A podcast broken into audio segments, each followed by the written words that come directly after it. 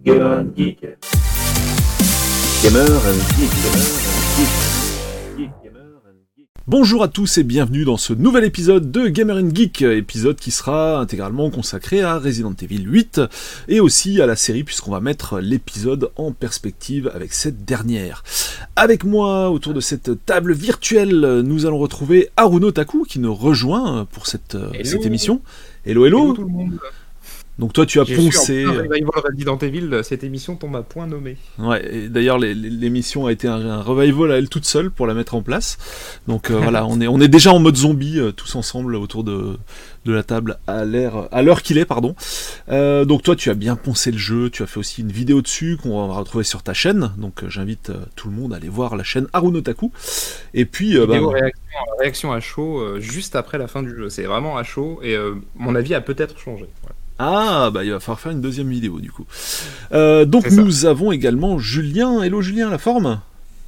Resident Evil. Bon. je te fais bien. Et tu le fais, mais tu le fais, mais super bien. Et, en- et donc Ah, toi, en plus, c'est pas que le 8 que tu as poncé euh, total maximum, mais la série complète. Bah, Peut-être Aruno aussi d'ailleurs, j'en sais rien. Ouais, bah, Presque complètement. hein. Presque. Toute façon, juste avant le 8, j'avais refait le 7, le 1 Rebirth, le 2 Remake, le 3 Remake, histoire de me mettre bien, et le 4. Ah ouais, d'accord. Donc juste avant la sortie du 8, tu t'es dit, je me mets dans l'ambiance, euh, tranquillou quoi. ça. Ah oui, il y a le 6 aussi que j'ai pas fini.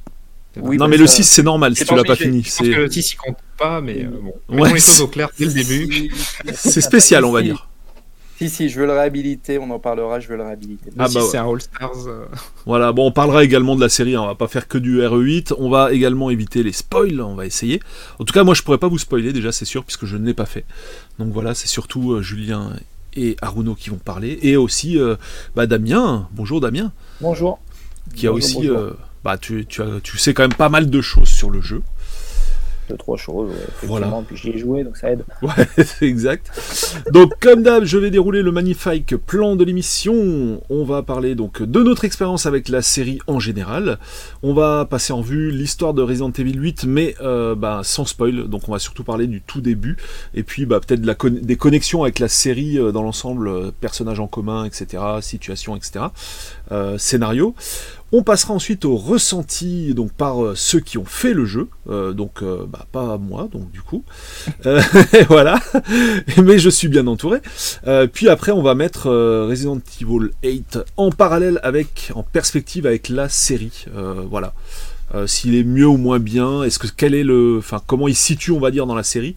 Alors c'est un avis euh, qui n'engage que nous, enfin que les gens qui l'auront fait, évidemment.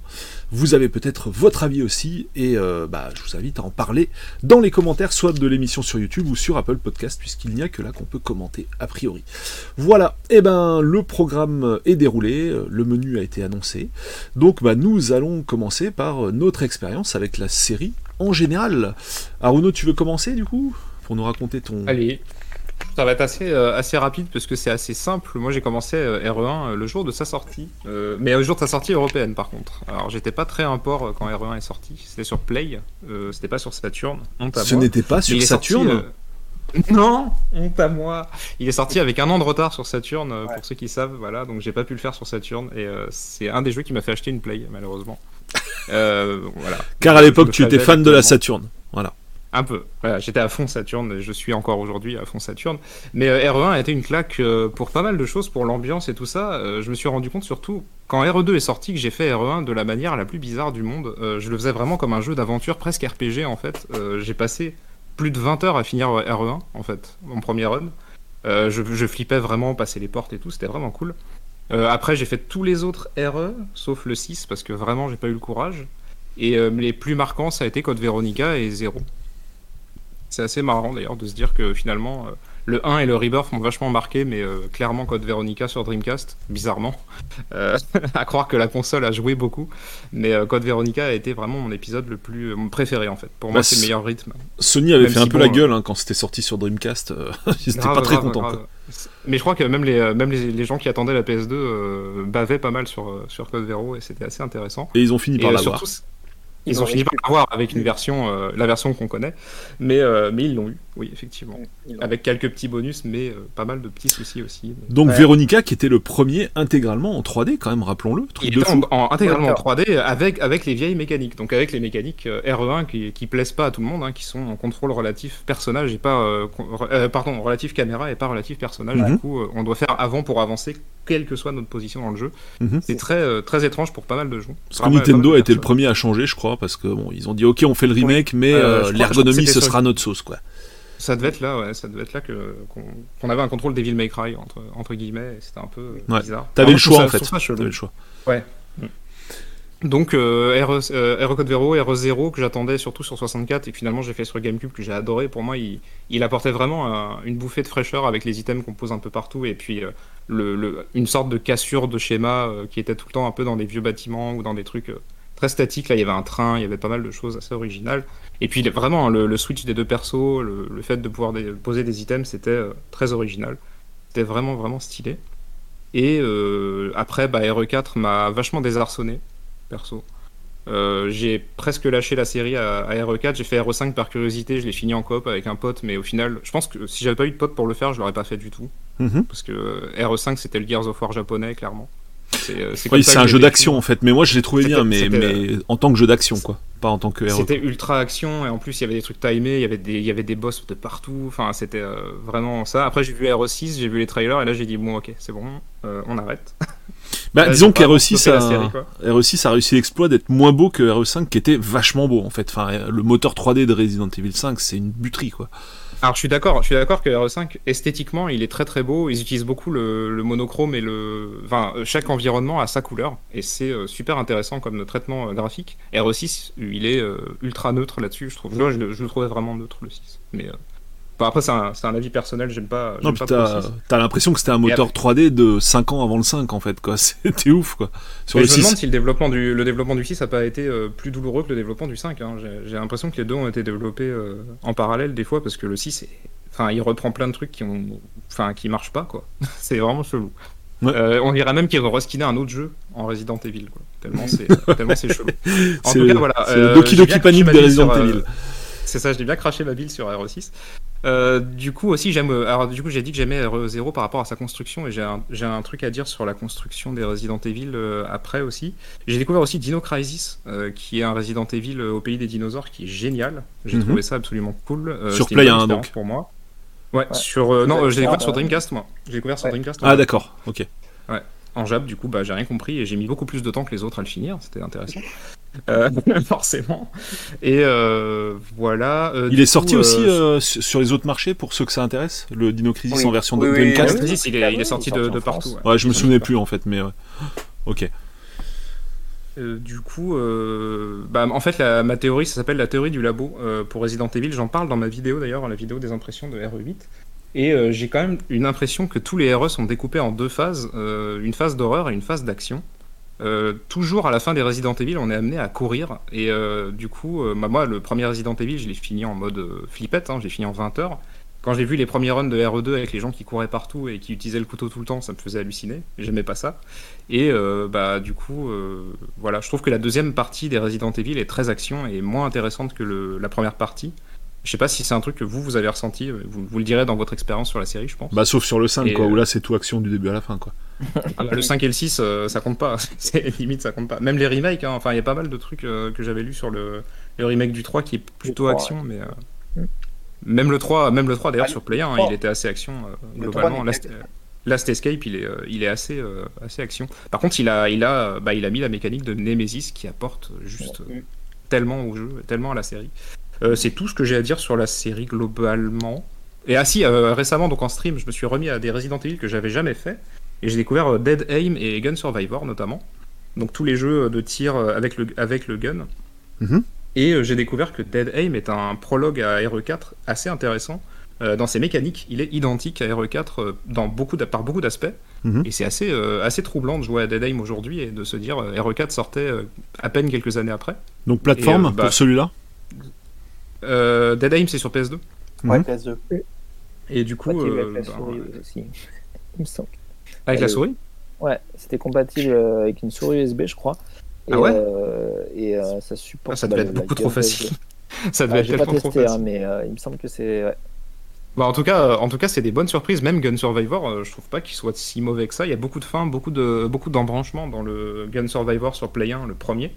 Euh, il est peut-être un peu nanardesque et un peu euh, rigide par moment, mais il est intéressant à tester euh, si vous avez l'occasion. De toute façon, aujourd'hui, avec euh, avec l'émulation, on peut tester un peu tous les jeux.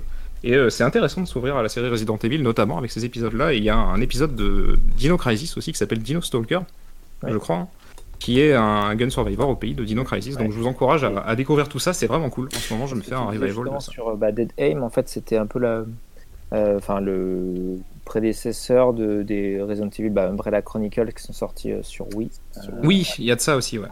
L'Umbrella Chronicle, j'ai fait les deux aussi sur Wii, Ouais, ils sont excellents. Pas si mal, hein, ouais, franchement. Ils sont Oui, très beaux, ils sont très très beaux pour de la Wii. euh, c'était euh, c'était des bonnes surprises. Voilà, il fallait pas prendre pour ce que ce n'était pas. Mm. Mais euh, voilà, c'était Cavia, je crois, qui faisait ça, un développeur de, notamment de Drakengard. Et, euh, et donc, oui, c'était Cavia. euh, des, des- des- des épisodes qui méritent d'être connus, même si maintenant bah, ça vieillit, hein, évidemment, mais qui sont très peu cités et très peu euh, connus. Et sur euh, Play Bah, 2, il y, en a- il y avait aussi un jeu coopératif où tu pouvais faire les zombies ou les, ou les, euh, ou les, les gens qui voulaient s'en sortir, euh, qui se jouaient Outbreak uniquement en online et qui, enfin, dont on m'a dit le plus grand bien. J'avais pas eu l'occasion d'essayer. Resident. Evil Outbreak en, en online sur Outbreak, PS2 ouais. est excellent. Et il y a le 1 et le file 2. Le file 1 et le file 2. File deux, Mhm. ouais. Et il y a- je crois que le 2 n'est pas sorti en Europe. Non, pas du Voilà. tout. ouais. Du coup, euh, c'est deux jeux qui sont excellents, euh, qui sont online et bah, qui peuvent plus être joués aujourd'hui. Ouais, à moins qu'il y ait des Ils serveurs pirates, quoi. Je sais pas si des gens ont reconstruit des serveurs pour ça, ce serait cool. Ah, Il y a peut-être l'intro qui est jouable euh, en solo et qui, euh, après arriver dans le online, ça pète, mais euh, je sais plus exactement comment ça se passe. Mais euh, ouais, j'avais essayé Outbreak et j'avais trouvé ça euh, plutôt fun. ouais. Mm. Après, c'était l'online de la PS2, quoi, donc c'était euh, Oui. ultra laggy, euh, un peu complexe. Quoi. Je sais Il qu'il y a des. il y avait la moitié des gens qui avaient pas de casque, et c'était un peu. En fait, c'est ça qui est marrant aussi avec euh, Resident Evil, c'est que euh, il y a des choses euh, canoniques et qui bougent pas ou pas vraiment, et euh, ils se tapent ré- enfin, euh, assez souvent des, des trips euh, euh, multijoueurs euh, Mm. euh, avec des, des modes euh, bah, bonus, on va dire, voire même ils tentent- des- ils tentent beaucoup choses. hein. Mercenaries, voilà, Mercenaries, il me semble que sur 3DS, d'ailleurs, je n'ai pas cité ça, mais euh, ils avaient fait euh, Resident Evil Mercenaries Mm. directement en, en jeu complet, on va dire. Au launch, au launch de la 3DS, Voilà. il y avait Ouais. Mercenaries. Ouais. ouais. Ouais. Et puis euh, c'est pareil dans, sur Resident Evil Saturn, il y avait un mode qui s'appelait mode battle. Euh, quand, on, quand on finissait le jeu en moins de 3 heures, on avait le lance-roquette sur PlayStation. Et sur Saturn, on avait le lance-roquette, mais on avait aussi le mode euh, battle qui était euh, un objectif d'aller d'une salle A à une salle B en un temps limité. Et euh, avec euh, certaines armes et certains, certains bonus, et à la fin Ouais. on avait un rank, et selon ce rank, on avait un tableau de score. euh. En fait, ils ont, ils ont vraiment le. C'était super stylé. hein. Je pense que c'est vraiment dans l'ADN de Capcom en fait d'avoir ce trip un peu euh, arcade, Oui. action, scoring, etc. Et que même dans Resident Evil, ils aiment bien mettre cette petite touche-là, soit de manière assez dissimulée, soit en- Exactement. en bonus. euh. C'est-à-dire, c'est c'est- c'est cette touche arcade qui m'a choqué quand RE2 est sorti et que j'ai vu des gens y jouer en fait. Parce que RE1, moi je, je voyais que moi et mes frères y jouer, Ouais. donc euh, je pensais pas que les gens y jouaient comme ça en fait. Mhm. Je pensais pas qu'on pouvait y jouer euh, comme ça. Et en fait, euh, il y a plein d'éléments dans le jeu qui poussent le joueur à jouer euh, arcade pour le finir en moins de 3 heures. Et ainsi de suite, quoi. C'est ça. Voilà, bah, c'est tout pour moi en tout cas pour la, pour la série en général. Il y aura sûrement des trucs qui vont me revenir euh, en cours, mais euh, il y, a, il y a ça. Yes. Julien, du coup? Écoute, euh, donc moi, la PlayStation arrive, c'est un amour contrarié et j'abandonne le jeu. Jusqu'à ce soir où, dormant chez des amis, euh, quelqu'un avait ramené une PlayStation et ramené Resident Evil 2 et euh, là, je suis retombé dans le chaudron de potions magiques. Ça a été une grosse baffe pour moi, donc j'ai débuté avec le 2, ça m'a fait racheter une console et retomber dans les, dans les jeux vidéo. Euh, donc ouais, donc vraiment, euh, du coup, pour moi, ça a été le 2. J'ai donc découvert le 1 après. Euh, j'ai fait bah, tous les Resident Evil euh, quasiment. Je pense qu'il n'y en a pratiquement aucun que j'ai fait. Euh, Que tu n'as pas fait. Que Tu l'as pas fait. que Ouais. je n'ai pas fait, pardon, que je n'ai pas fait. Mon préféré est clairement le Rebirth, qui est pour moi la, la- la- vraiment la, la quintessence, parce que Ça s'appelle pas du tout Reverse, on est d'accord? On est Oui. bien d'accord. Ouais, il Mais- s'appelle HD. Ouais, ouais, il- oui, oui, mais je garderai. C'est bien se trouver, je trouve. En fait, il s'appelle Rebirth dans le trailer, donc je sais pas trop si c'est canon de l'appeler Rebirth. Non, c'est pas canon. Non, c'est pas canon. Il s'appelle comment alors Resident Evil. Ah oui, c'est bien Resident Evil. Ouais. D'accord, ok. Et donc ça, c'était euh, euh, sur Play 4, par exemple, qu'on pouvait le trouver sur PC aussi. Non, sur GameCube. GameCube. À la base, GameCube. À la base, c'est GameCube. Ah, tu parles de celui-là, mais en fait, ils ont refait le refait, en fait.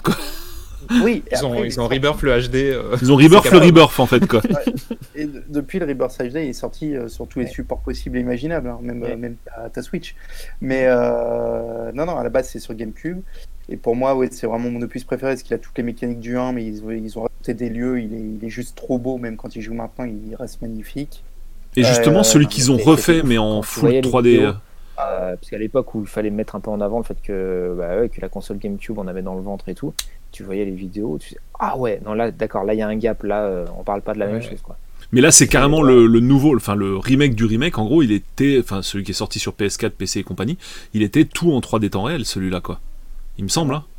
Non, non. Ah non Ah non, c'est. euh, c'est le même que sur GameCube, t'es pas en 3D temps réel. Ah, en- c'est le GameCube, mais encore en HD, enfin encore Ouais. plus HD quoi. Ah, c'est ça. Ouais, ouais. Euh, ils ont amélioré des lumières et les Ils ont, mis, textures. ils ont mis des petits éléments temps réel comme les flammes des, euh, des, Ouais. des bougies, des trucs comme ça. Il y avait quelques éléments. Ah ouais, ok, en il me semblait qu'ils avaient tout fait en temps réel, en. C'était de l'image de synthèse de ouf. Ouais. Super belle et tout quoi. Ouais, ouais.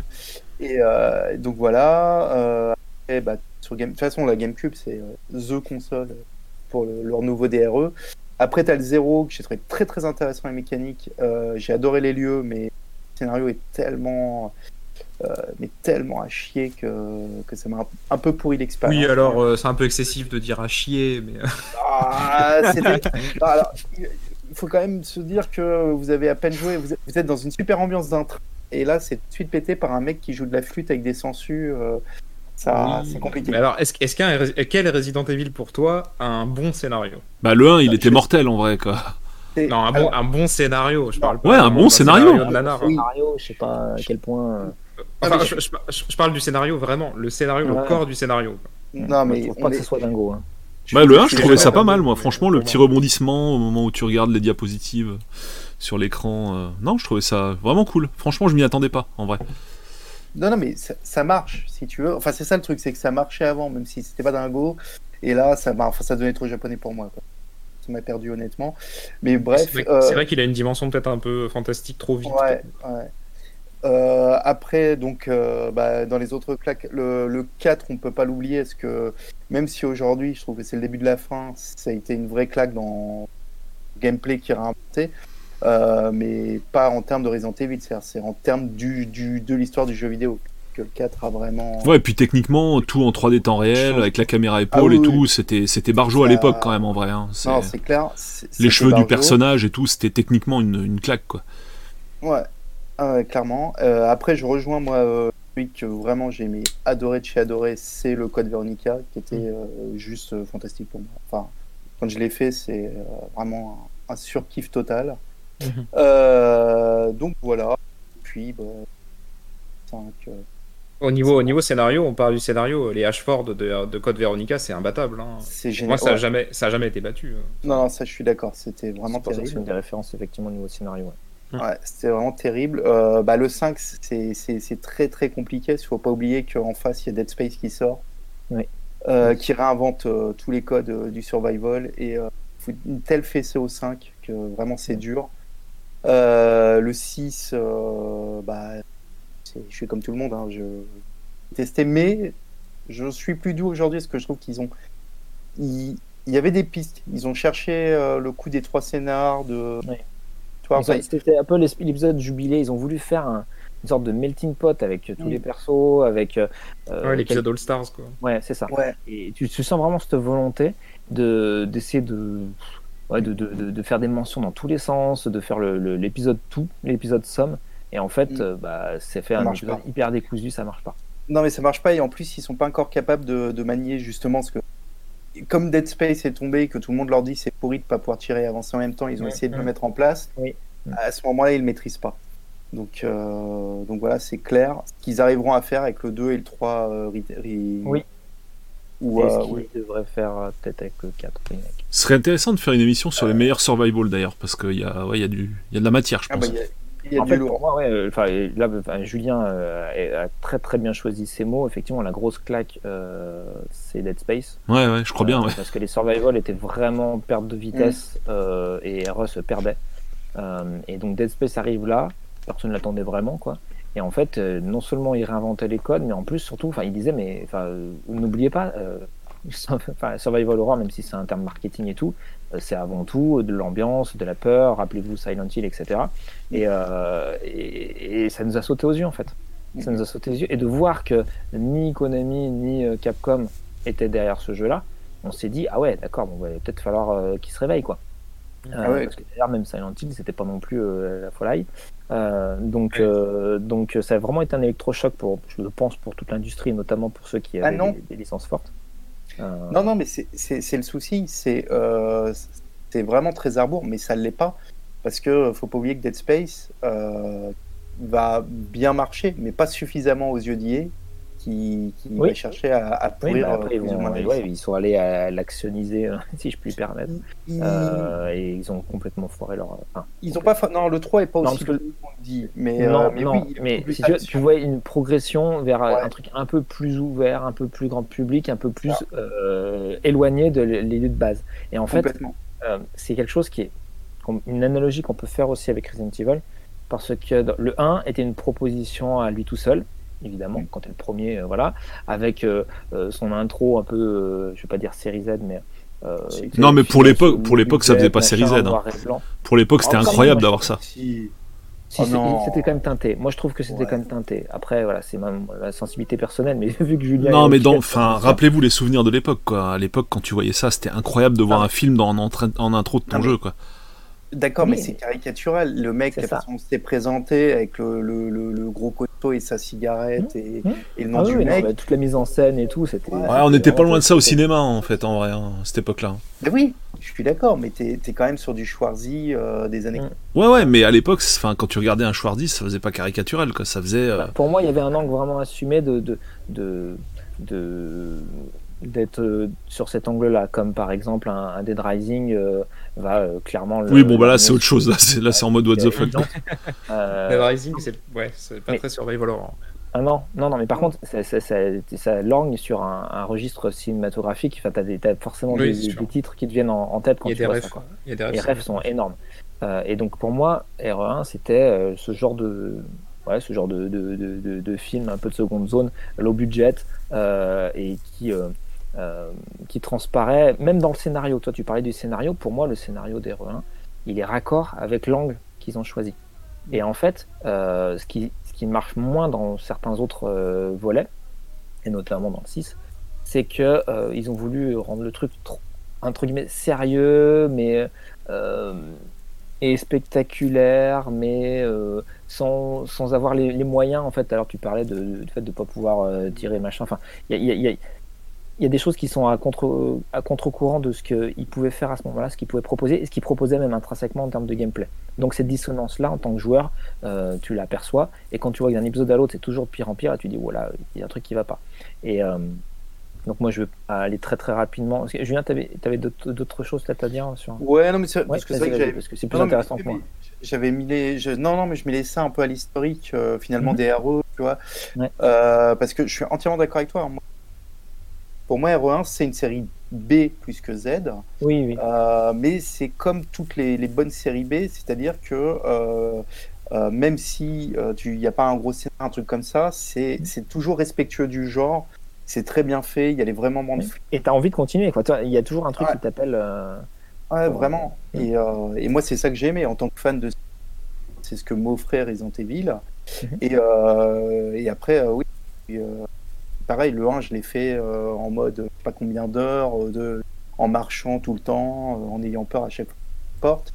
Et c'est pour ça que, effectivement, j'ai pas aimé le, le, le 3 Nemesis qui, lui, euh, a été créé pour les speedrunners, hein, clairement. Mhm. C'est la proposition de Capcom de dire on fait un jeu bah parce qu'il y a beaucoup de gens finalement qui speedrun les, les, aussi par la suite, euh, parce que c'est des jeux qui récompensent beaucoup le joueur. C'est ça aussi qu'il faut pas oublier. C'est des jeux pour du New Game Plus qui t'offrent plein de Ils cadeaux, sont généreux. Mm. Ouais, très généreux, très agréables à rejouer, qui ont une bonne replay value, et ça c'est le côté super sympa. Et, euh, et juste dans l'historique, pour en arriver euh, un peu là où on en est, euh, bah, c'est que oui, au 6, clairement, ils se sont perdus. Et je pense qu'au 7, ils ont eu la bonne idée de, de, de finalement aller voir ce que faisaient les autres, de s'inspirer de, de, de tout ce qui marchait, parce que on arrive au moment où, le re- où il y a un vrai du, du survival horror grâce bah, à Steam quand même, hein, grâce à des jeux euh, un peu Oui. plus indés mais qui remettent euh, vraiment le style horreur en, en avant. Et on sent que clairement ils vont ils vont s'inspirer de ça dans le set. Euh, et euh, par, par exemple, les, les, les Soma, les Amnesia, enfin tous ces ça, jeux. euh, ouais, ouais, Lost, les tout premières ça, personnes. ouais. Ouais. Ouais. Et Il y a eu Fear aussi. Il y a eu Fear sur Fear. PC dont on n'a pas parlé.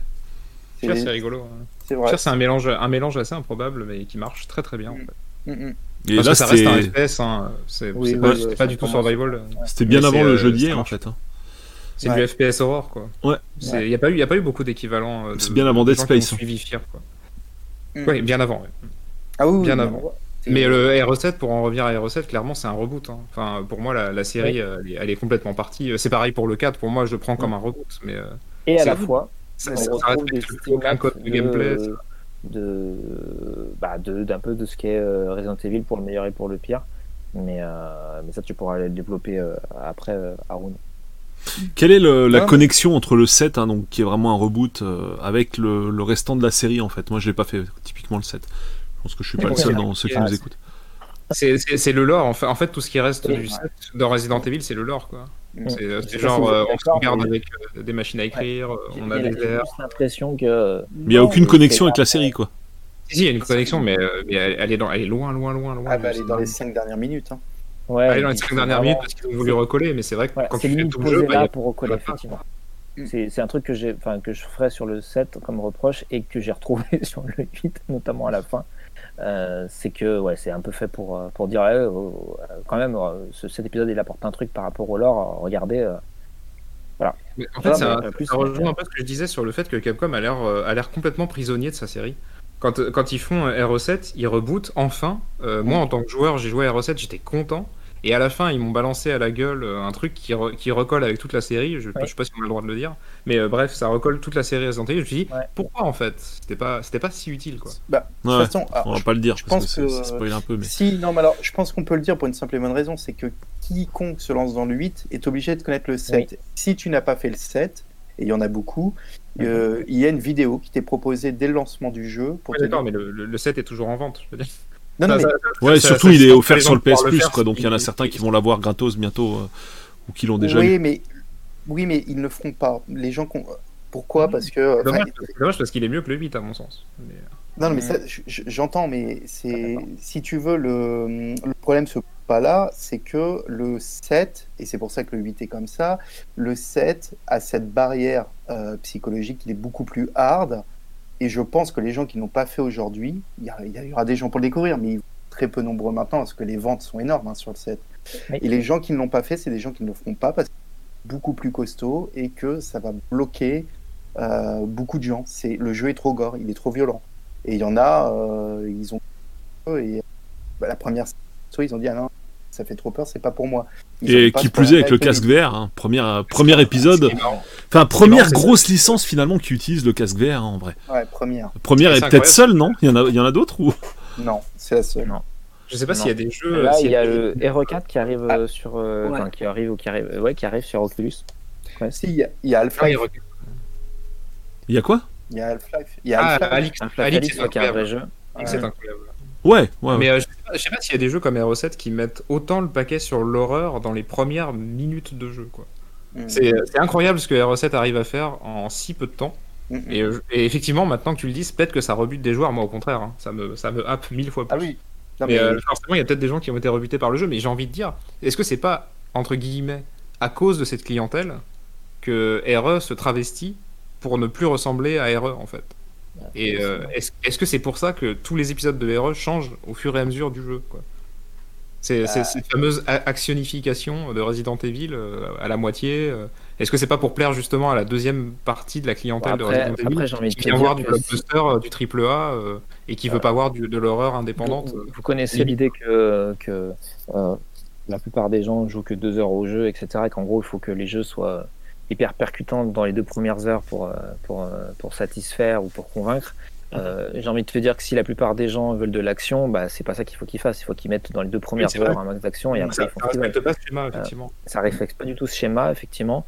Euh, non, je pense je, que je comprends encore moins euh, cette théorie du labo du coup. Alors pour mettre- moi, pour moi, mon idée, euh, c'est euh, c'est une certaine vision de, ce qui doit être euh, épique, grandiloquent, ce qui doit être marqué. C'est-à-dire que pour la fin, c'est un peu la fin hollywoodienne par essence, il faut que ça explose dans tous les sens, il faut que ça change d'échelle, il faut qu'il y ait des enjeux importants au niveau d'une zone géographique importante ou au niveau des personnages phares, etc., ou qu'il y ait des morts, etc.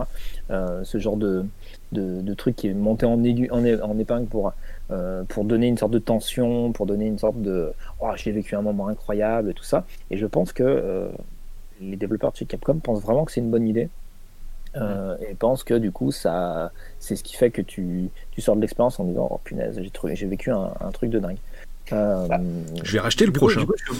je suis obligé de me, déformer, de déformer mon jugement que j'ai eu sur l'ancien Resident Evil quand je fais un nouveau Resident Evil en me disant oui ça finissait comme ça mais souviens-toi au début c'était cool. Mmh, mmh. et du coup à chaque fois que je commence un Resident Evil je profite. Tu sais je me dis ah là c'est bien c'est la séquence qui est cool. et je sais qu'à un moment et ça n'a pas manqué hein, dans les ça tourne mal. le moment arrive clairement et tu sais où c'est et tout le monde va savoir où c'est quand il va jouer. À un moment tu arrives dans le couloir final et ce couloir final est chiant pendant 50% du jeu dans, euh, dans, tous, les, dans tous les épisodes. Hein. Même dans Code Vero, c'est un peu moins chiant parce que le jeu est vraiment bon et très calé, vraiment parfaitement calé. C'est vraiment de l'orfèvrerie, euh, Code Vero. Hein. Le, rythme de Code Veronica, limite, c'est l'exception, quoi. Je trouve. Hein. Euh, mais, il y a quand même ça dans Code Vero. Il y a quand même cette, cette, ce passage dans un environnement moins horreur, plus action. Et, c'est pour oui, c'est un peu dommage c'est un peu construit comme le, premier Die Hard, c'est-à-dire que tu as le premier truc, c'est euh, ah oui, bien vu, je, me, je, me, planque, je me fuis.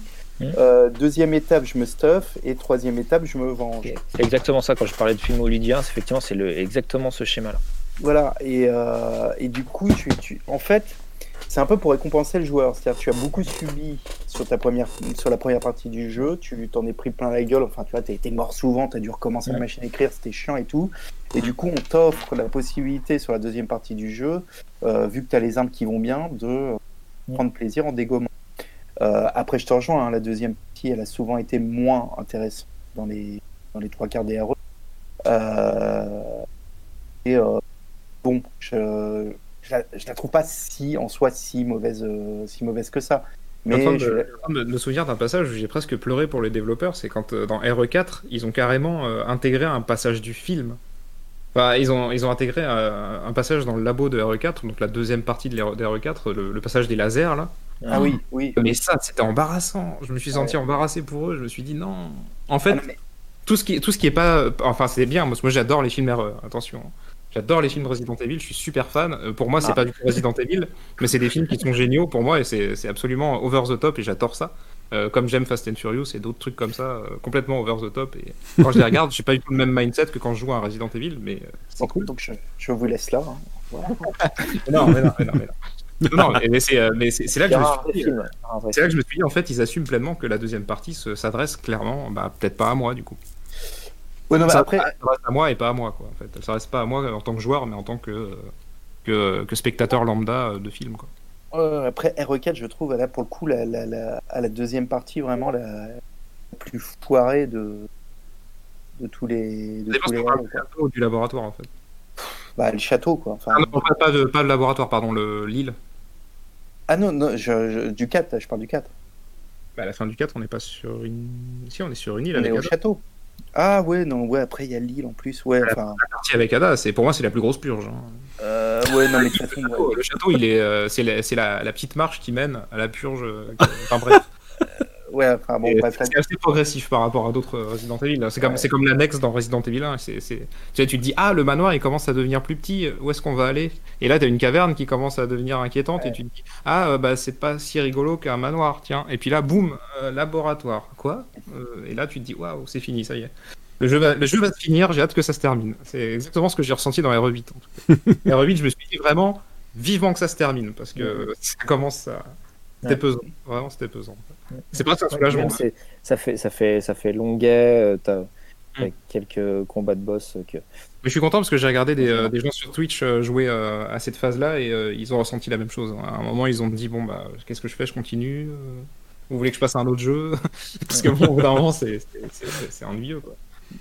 Non, non, mais enfin, je pense qu'on peut passer sur le 8 là, effectivement. Du coup, Ah, si, Comme vous voulez, hein, vous pouvez continuer. hein. Non, non, mais parce que tu, tu- tu- non, non, mais parce que t'as commencé là via la fameuse euh, transition euh, Ouais. à aller dessus. Ouais, bah passons à l'histoire du coup. Moi, moi j'ai moi, Et, j'ai euh, une petite expérience avec Resident Evil, c'est pas la peine de.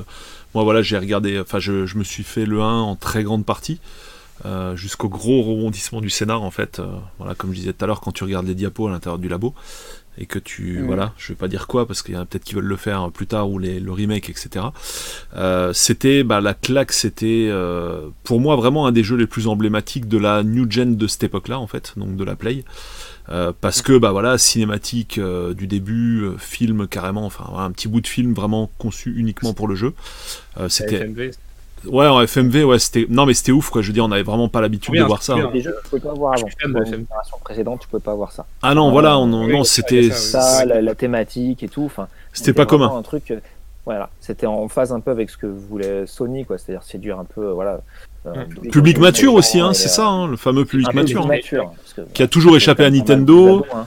qui Mais, était euh, ouais. plus l'apanage de Sega d'ailleurs hein, bizarrement ceux qui sont partis les premiers Oui. en plus Ah oui, c'est clair que Ils allaient Sony chasser euh, sur le- ils allaient sur le terrain de Sega, euh, clairement. Ah oui, oui, c'est pas, bah, c'est pas pour rien que Sega est, est tombé en premier, hein, je pense. hein. C'est que c'était le public qu'ils avaient en, en partie, quoi. En fait, le public un peu Ouais. mature et tout ça. Et là, sur le terrain Ouais. du mature, forcément, face à Sony, c'était compliqué. Mais les euh, vrais sont restés sur Saturn. ouais, carrément. Ouais. Bon après, voilà, sur oui, sur Saturn, il y était aussi, hein, mais voilà, comme tu l'as très Oui. justement souligné Ouais. un an plus tard. Le mal les- était le mal était fait quoi. Tout le monde avait déjà fini le jeu un an plus tard quoi. Donc euh, voilà. Et puis euh, et puis bah, bah, par contre au niveau technique, moi j'étais un peu dérouté quand même par les contrôles au début. Ça me faisait vraiment chier. Euh, les ouvertures de portes, je vais pas en parler. Euh, qui C'est voilà pas- qui masquaient. c'est- purement, c'est purement technique, mais euh, c'est masqué par. du- Ouais voilà, masqué par- ça masque les loadings quoi. Mais euh, et c'est pareil. Bon ça moi, masque et puis ça, ça instaure aussi une petite ambiance un peu. Ouais, ouais voilà ouais voilà. Mais ça j'étais quand même aussi, euh, pareil, le côté, euh, je veux dire, sur une console en 3D, le côté euh, full image précalculée, euh, tout le monde trouvait. Enfin, moi, j'ai souvent été à contre-courant, on va dire, de la vie générale euh, pour pas mal de choses. Et là, en, l'oc- en l'occurrence, bon, bah, voilà, je voyais bien que c'était des images fixes. euh, et que bon, oui, ok, le truc était précalculé sur des machines super puissantes, mais je veux dire, quand t'achetais une console 32 bits, tu voulais autre chose que Ouais. d'avoir des. Enfin, moi, voilà, moi, c'est un truc qui m'avait, au plan technique, un peu décontenancé. Maintenant, l'ambiance. L'ambiance Metal Gear a un peu ringardisé Resident Evil à cause de bah ouais, ouais, en fait, c'est clair, quoi. Et c'est vrai que par contre, l'ambiance était oufissime. euh, Enfin, le mixage stéréo était dingue. Je veux Ouais. dire, moi, j'avais la Play qui était branchée du coup sur des enceintes euh, stéréo. Et c'est vrai que quand t'entendais euh, dans le jardin les loups, un coup à gauche, un coup à droite, euh, putain, limite. euh, à un moment, j'étais allé ouvrir la fenêtre pour regarder, enfin, depuis mon balcon, s'il n'y avait pas des clébards dans la rue, parce que c'était. Mais vraiment, la spatialisation du son était vraiment dingue, quoi. La stéréo, on connaissait, mais pas avec des sons aussi bons, quoi. Donc. Là, c'était, euh, il y avait vraiment, ouais, je dirais, il m'avait plus impressionné sur le plan sonore que visuel, parce que, ben, au niveau sonore aussi, c'est l'arrivée des voix di- digitalisées où t'entends sans arrêt les mecs parler. euh, alors évidemment, c'est en anglais, quoi, mais ça, c'est pareil, on n'avait pas du tout l'habitude de voir ça à l'époque. Et là, c'était vraiment le next step, alors que, alors, C'est- bien de recontextualiser le- les, euh, les, Ouais. les breakthroughs à l'époque parce que c'est vrai que les gens aujourd'hui se rendent pas compte que Ah, ils se avoir rendent pas- ouais. avoir- même avoir des acteurs sur le sur l'écran c'était euh, Voilà. c'était l'apanage de la télé et c'était bizarre de voir ça sur une console. Ah ouais, mais carrément, carrément. Et quand tu penses aussi que, euh, bah, typiquement dans les Zelda, ça a continué à faire des bip enfin, tu sais, les, les- les bruits caractéristiques des persos quand ils parlent, là, tout et n'importe quoi, là. Euh, voilà, ouais, ça, ça, ça l'a fait encore jusqu'à, euh, je sais pas, est-ce que Breath of the Wild. euh, Non, c'est si, pas si, il y a des encore vrais le- acteurs dans Brest. Si, si, c'est Non, mais pas tout- tous les dialogues, ils sont pas euh, en audio quand même. Si, si, si, si, il parle. Non, pas, pas tous les dialogues, les dialogues Ah cinématiques, oui. Ouais, dialogues, voilà, ouais, mais sinon, euh, juste une texte qui apparaît, il y a pas de, il y a pas de blablabla. ouais, voilà, il y a, mais sinon, alors que Resident Evil, euh, t'avais que, que des dialogues euh, audio, quoi, donc, euh, enfin, ça, c'était vraiment fou pour l'époque, quoi. Mais bon, c'est clairement, c'est un jeu qui a marqué son temps, hein, même si au plan technique, j'étais pas totalement satisfait. C'était clair que, voilà, c'était. euh, Et puis, c'est pas ça, mais en fait, c'est juste le style en lui-même qui a marqué sa première pierre sur console, parce que, effectivement, euh, le jeu dont il est inspiré, hein, euh, on in the Dark. voilà, Alone in the Dark, tu l'avais sur micro, quoi, mais tu l'as jamais eu sur console. Donc du coup, moi, en tant que pur consoleux à l'époque, c'était juste la première fois de ma vie que je voyais un jeu de survival horror sur une console, quoi. Si, Donc, si, il est sorti, hein, Alone. Euh, ouais, sur quoi il était? Il est sur 3DO. Ah oui, ah oui, d'accord. sur 3DO, ouais. Ouais. non, la 3DO, je l'ai jamais eu, en fait. Donc, donc, du coup, je suis un peu passé à côté. Mais euh, Non, mais c'est vrai, c'est vrai. En plus, en plus, je dis ça alors que je- je- justement, je, je dois défendre les consoles obscures et oui, la 3DO existe. et- mais la 3DO, c'est en fait c'était et une, les Européens sur 3DO. c'était une bonne idée à la base, hein, la 3DO en vrai. Hein. C'était moi je Non, pense pas. euh, c'est pas un hardware déconnant, elle est pas. elle est pas Ah non mais carrément pas, non mais carrément pas. Mais par contre ça Euh, ça fait plouf euh, très rapidement et du coup euh, il y a pas mal de joueurs, enfin les joueurs les plus mainstream comme moi j'étais, qui sont complètement passés à côté de la plateforme quoi. Il y a Alone 1, 2 et 3 euh, sur 3DO. Oui. Putain, c'est ouf quoi. Et du coup voilà, j'étais passé à côté. Après bah, j'avais fait le 5 euh, que tout le monde me enfin tout le monde me- m'en disait du mal. Euh, alors je dis pas que c'est un bon Resident Evil parce que je suis bah, je suis d'accord avec le fait que ce soit un jeu d'action avant tout hein, et plus que de survival même si t'as quand même des frayeurs dedans, faut pas on va pas se mentir hein. Moi j'ai quand même flippé. Euh, par contre, j'ai quand même l'impression d'avoir Mourir, mais t'as pas vraiment de peur. euh, Oui, non, non, t'as pas de jumpscare, de Ah, trucs comme un ça. Non, je, suis euh, d'accord. Un euh, peu, mais Après, ouais. c'est- plus dans le gore, en fait. non, mais pas comme dans le plus 1. Dans le gore plutôt que dans la frayeur. Ouais, en fait, le truc c'est que, en fait, ce qui fait peur dans le 1, c'est surtout que t'es sous-stuffé en fait. Enfin, en tout cas, pendant tout le début, voire la, le premier tiers du jeu. En fait, hein. un, un Rien que- réglage. rien que le fait de devoir subir les plans de caméra Mm. euh, et le, bah, le son, le pouvoir du son. euh, Ah bah oui. est- Ah mais le son, il fait tout dans ce jeu en fait. Hein. T'enlèves le son, y a plus Euh, rien. C'est ça en fait. Parce que en vrai, et bon, toute proportion gardée, c'est vrai que euh, quand tu regardais les, les, les, les polygones et machin, bon, c'était pas si effrayant que ça. Mais c'était un tout, c'était une ambiance, c'était un truc qui. Tu te disais, mais, putain, mais s'il y a quelqu'un derrière, je peux pas le voir parce que je peux pas tourner la Ouais, et caméra. puis t'étais à la balle près en fait dans ce jeu, alors que effectivement, Ah oui. hein, euh, Oui, oui, dans, des RE5, petits euh, c'est c'est open bar, hein, on va dire. hein. C'est open bar pour shooter du zombie. Euh, donc voilà, mais, mais n'empêche, voilà, j'ai quand même bien aimé. Puis j'ai bien aimé le côté euh, de joueur. Et, euh, et honnêtement, le moteur 3D était mais barjo. En plus, il supportait 3D Vision. J'ai souvent eu, l'occasion d'en parler de 3D Vision.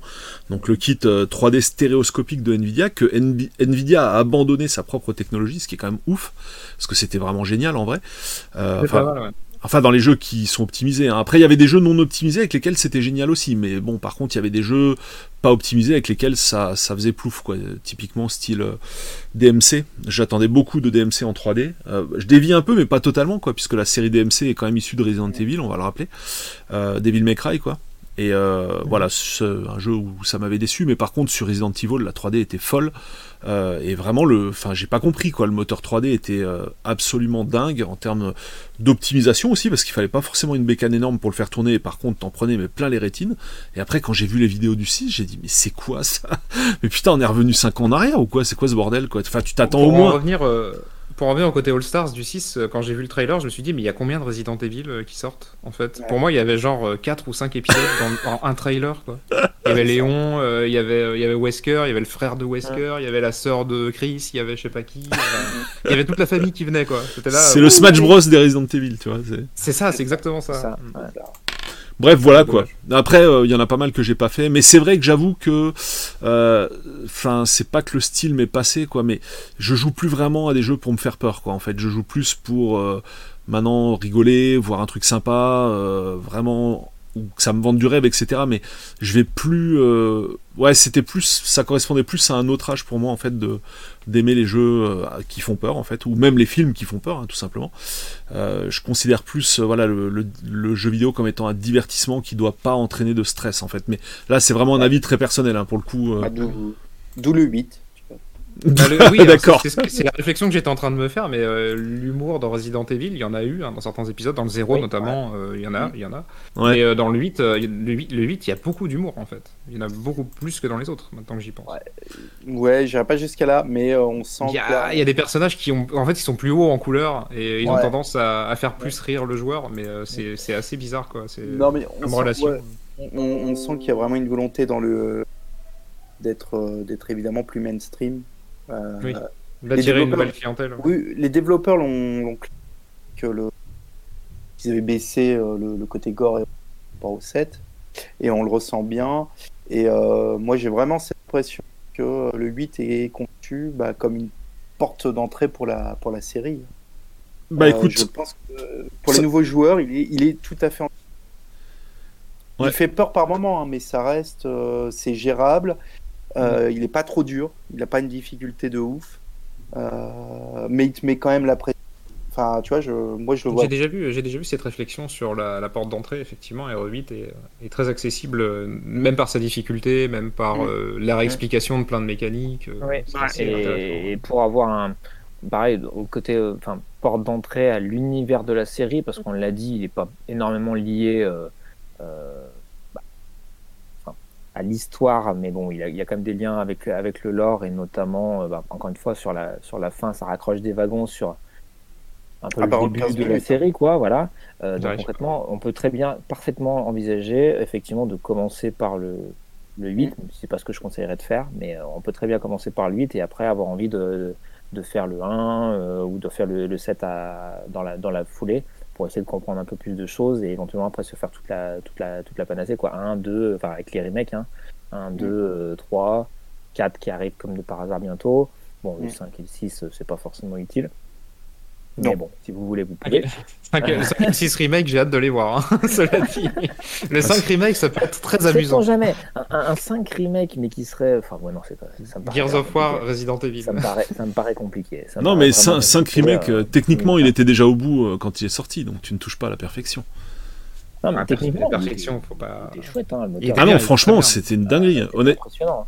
Mais, euh, mais, mais en fait, il faut- faudrait vraiment le, ouais, le, le réécrire, mais vraiment en profondeur pour arriver à sortir quelque chose ça. qui soit. euh, Pour moi, le 2 a été pas mal réécrit hein, quand même. Le remake du Oui. 2, il y a, il y a Ouais. vraiment des choses qui ont été réadaptées pour que ça soit du début à la fin, que ça soit flippant. quoi. Parce que le, Ouais. le 2 remake, c'est peut-être la Mm. meilleure expérience que j'ai eue de l'effet labo. Il quoi. est- il est L'effet- vraiment le labo de la fin du remake du 2 est Mm. bien. quoi. Les égouts, c'est casse-couille, mais les- le labo est cool. Quoi. Vraiment. Ouais, mais le- parce que le 2 a toujours été créé comme ça. Enfin, le, le, le labo, pas, c'était pas juste un espèce de finale. euh, tu vois. C'était Le vraiment. 2 une était grande- très, était- le 2 était très couloir, hein, je trouve.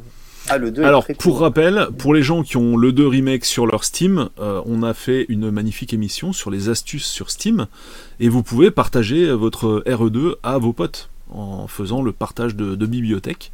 Donc je vous renvoie vers cette émission qu'on a fait, vous tapez Steam dans le moteur de recherche euh, des émissions, et puis vous tomberez dessus, et on, a, on, va- on explique en gros cette astuce euh, dans l'émission. Bon, après, il y a aussi des tutos Mais alors, du coup, sur les internets. alors, du coup qu'est-ce qui se passe dans RE8 Voilà, allons-y, euh, on va passer au chapitre Histoire de bah, RE8. en Je vous laisse trois raconter parce que je raconte, parce que je raconte mal. Ouais, Julien. Non mais t'es comme Bah, moi, tu fais pas- des jeux, tu te souviens de... de- Enfin, je, des fois je me tape des jeux, je Si, me si, souviens je- quasiment d'aucun truc du scénario, mais bon, c'est pas grave. En fait, en fait, c'est surtout quand je raconte, j'oublie la moitié. donc, euh. Allez, j'envoie parce que comme je vous laisse bientôt, euh, je, je- je vous laisse mes pistes et puis je me barre comme un connard. Euh, donc, non, pour euh, recontextualiser, euh, donc le 8 fait vraiment euh, suite au 7 à quelques années près. Et du coup, on se retrouve. Alors là, c'est pas du tout. je, je spoil les vraiment 5 premières minutes du jeu qui sont purement, Non jouable. pour ainsi dire, non jouables. Les premières Oui, minutes de RE8. Ouais, les premières minutes, si, tu, tu montes un escalier. Voilà. Euh, autant, autant que dans Last of Us, quoi. C'est ça.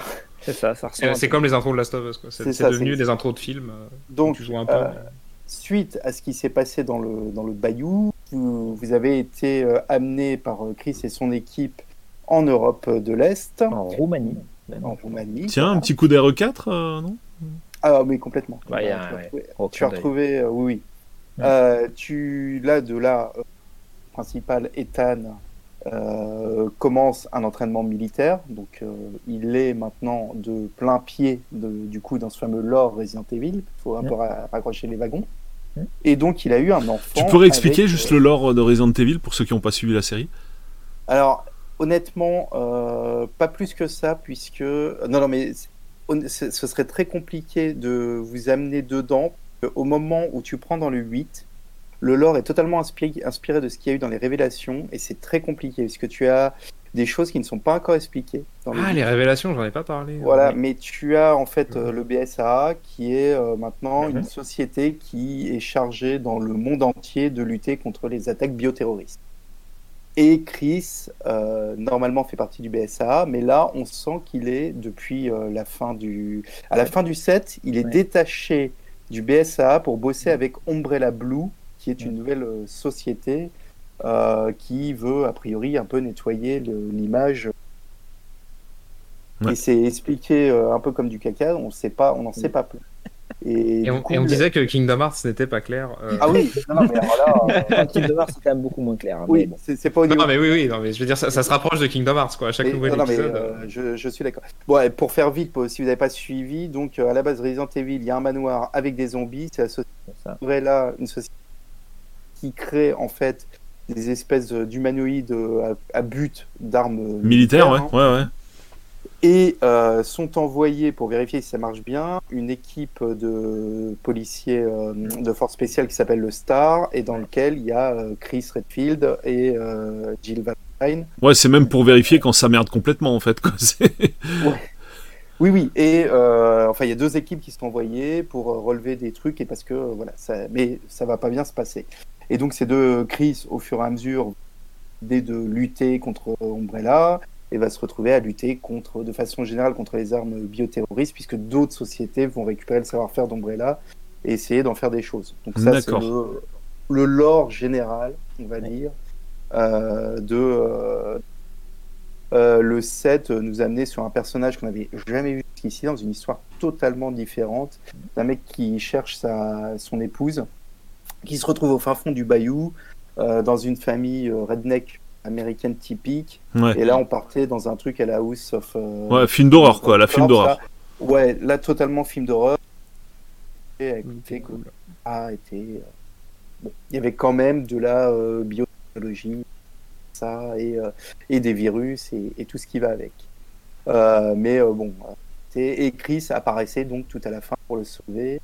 Et euh, honnêtement, euh, pour ceux qui ne font pas tous les Resident Evil, je, je, je, je pense qu'ils n'ont rien compris. Déjà, les habitués n'ont pas qu'ils ont changé la gueule de Chris et qu'on le reconnaissait pas. Ouais, Mais, c'est euh. Ouais, mais donc euh, voilà. Et donc c'est dans, dans le 8, euh, en plus, comme c'est totalement laissé de côté jusqu'au dernier quart d'heure, où euh, voilà, on va, on va raccrocher les wagons, c'est c'est pas simple. On Ouais. va pas se mentir, c'est pas simple. Donc, donc euh, après cette tentative d'explication, Ouais. Disons que le point de départ du jeu, donc tu as été bougé, euh, voilà, dans, tu vis avec ta femme, tu viens d'avoir une petite fille, mais euh, ta vie n'est pas euh, super tranquille puisque ta fille ne veut pas parler du passé très compliqué que vous avez eu aux États-Unis, alors que toi tu as du mal t'en séparer. Et là, Chris intervient, tue ta femme Ah, devant ta tes yeux, Ouais. emporte ta fille, te kidnappe, Ah ouais. tu as un accident de voiture, tu avances dans la neige et tu te retrouves dans un village où il y a des attaques de loups-garous. Écran titre, feuille au noir, on prend, on prend le gameplay et on joue. Et là, c'est le premier Resident Evil. où, À ma connaissance, ou à ma connaissance, ne s'affiche jamais le titre Resident Evil. C'est un peu dommage. Ouais. J'adore Euh, les comme- apparitions de titres, notamment dans les Assassin's Creed où c'est super stylé en général. C'est vrai. Ouais, Mmh. mais là, oh non, Dans Tomb Raider il y a- aussi. Ouais, Tomb non, le- aussi. Ouais, c'est vrai. Non, le titre apparaît jamais dans les Resident Evil. Mais, mais là, il apparaît. Mais oui, oui, c'est ça. Et là, à partir de là, tu contrôles euh, et tu vas pouvoir jouer à un épisode euh, qui, il faut pas l'oublier, n'a pas été développé à la base comme un RE canon. Ça devait être un, justement un Révélation 3. Euh, pourquoi ils ont décidé Ouais, ouais, c'est assez important parce qu'on sent que Capcom, euh, c'est compliqué sur ce 8. Hein. Il s'appelle pas, d'ailleurs, il s'appelle Village. Enfin, c'est Village qui, en gros, est Resident Evil en suite et c'est dans Village qu'on marque 8. Donc, on sent que euh, Ils assumaient Ah. pas du tout euh, le côté Ouais, c'est un peu- bizarre, c'est un peu contrarié comme, euh, comme relation au, au jeu. Et de moi, de ce que j'ai compris, Capcom a tendance à dire que voilà, ils iront jusqu'au 9, qu'après il y aurait plus de Resident Evil canon. Et on en vient à ce qu'on dit en off, mais qui je pense est important.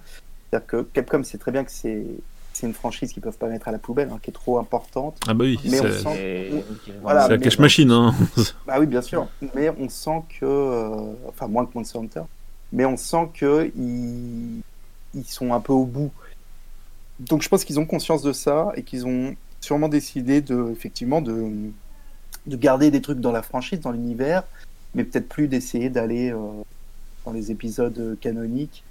Et à la limite, c'est peut-être pas plus mal. euh, Ce que t'appelles canonique, Quelque c'est dans, dans qui s'inscrivent dans la série. euh, Ouais, bah, qui sont des numéros officiels en fait.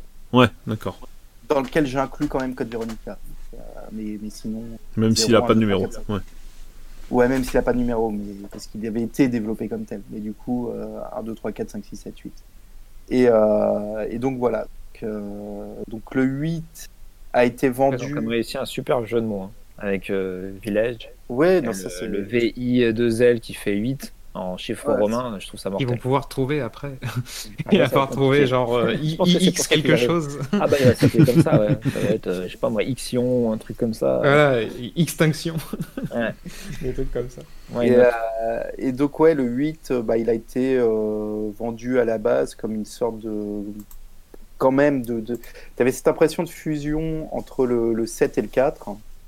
J'entends la présentation du jeu, euh, avec quelque chose de très déroutant pour la série, qui était une euh, du fantastique avec euh, du vampire, du loup-garou, Oui. euh, ce genre de choses, qui je pense était, enfin, à mes yeux, en tant que fan de la série, assez malvenu, mais qui pouvait plaire et qui finalement passe, je trouve, pas trop mal, Et plutôt bien expliqué à la fin. Ah, je- moi, je trouve, alors, moi, je trouve- j'étais, j'étais hypé par le fait qu'il y ait des loups-garous et je me suis dit, ah, c'est cool, ils vont euh, renouveler la recette, machin. Et euh, je trouve qu'à la fin, bah, ils l'ont pas exploité euh, tant que ça, en fait. À part une ou deux cinématiques où on voit euh, des, de la- du, du suçage de sang, c'est à peu près tout ce qu'on voit des, loups- des loups-garous et, et des vampires, quoi. Ah oui, non, Et je trouve ça, je trouve ça un peu dommage que, que justement ils aient pas exploité le côté euh, euh, balle, en, balle en, en argent, des choses euh, qu'on voit dans Ouais. tous les films de vampires. Ah, ils auraient pu en faire beaucoup plus. die, tu vois beaucoup de gousses d'ail et tout ça, quoi. Ouais, voilà. ça, Avec Oui, oui. le, euh, la Roumanie, le château qui fait très très légèrement penser à Dracula et tout ça, Ouais. euh, ça- ils auraient pu se taper un trip vraiment sympa. Effectivement. Ah oui, C'est un peu, plus c'est un, de- c'est un peu sous-exploité. Je pense que même tout cet épisode globalement, euh, il y, a, il y a pas mal d'occasions manquées euh, dans ces épisodes, euh, dans, dans, les, dans le 8. justement, quand tu as une série comme ça, avec autant de- de- d'enjeux en termes de vente. euh, Ouais, mais c'est ça qui est de- C'est c'est ça qui, c'est ça qui est. En fait, en, en tant que joueur, est-ce que, j'ai besoin, est-ce que j'ai euh, la nécessité d'avoir cette réflexion? Elle est, elle est totalement accurate et elle existe. hein, Il faut l'avoir. Mais euh, en tant que joueur, c'est vrai que Ah, on, a, les on, a, joueurs, on a une attente, on a une attente très Ah, différente de, Ah, de ce que Capcom est, fait à- est prêt à faire en, ri- en risque en fait. Oui, Ah, ça. Et, et c'est pour ça que moi, pour moi, RE7, vu qu'il y, a- bah, y avait 5 et 6 avant qui n'avaient pas non plus été, euh, qui n'avaient pas vraiment une bonne presse, même si, euh, soit dit en passant, RE6 est euh, le plus vendu de la série. Non, c'est fini. Euh, il a bah été oui, ouais. Mais euh, ça reste, euh, ça reste un des, des jeux les plus décriés, mais un des plus vendus. Mm. Voilà. Donc euh, quand tu es Capcom, tu dis bon bah peut-être que quand même, ça veut dire qu'il y a quand même un certain nombre de gens qui, qui achètent Resident Evil pour avoir de l'action. C'est un, un exemple. hein. Euh, et, et- donc du coup effectivement, euh, bah, vu que bah, euh, comme toutes les entreprises sont pas forcément des philanthropes, ils ont besoin aussi de, de- de vivre. euh, ils sont obligés de, de faire des compromis, en tout cas de, de minimiser les risques. J'avais l'impression que euh, avaient plus pris de risques avec R7 effectivement, avec l'angle FPS, avec l'angle tout, enfin le jeu qui pouvait jouer intégralement en VR, euh, avec le côté euh, hyper cloisonné, euh, an- hyper anxiogène, euh, qui lorgnait justement sur, euh, sur, sur des, des jeunes pousses indés euh, qu'on a cité tout à l'heure.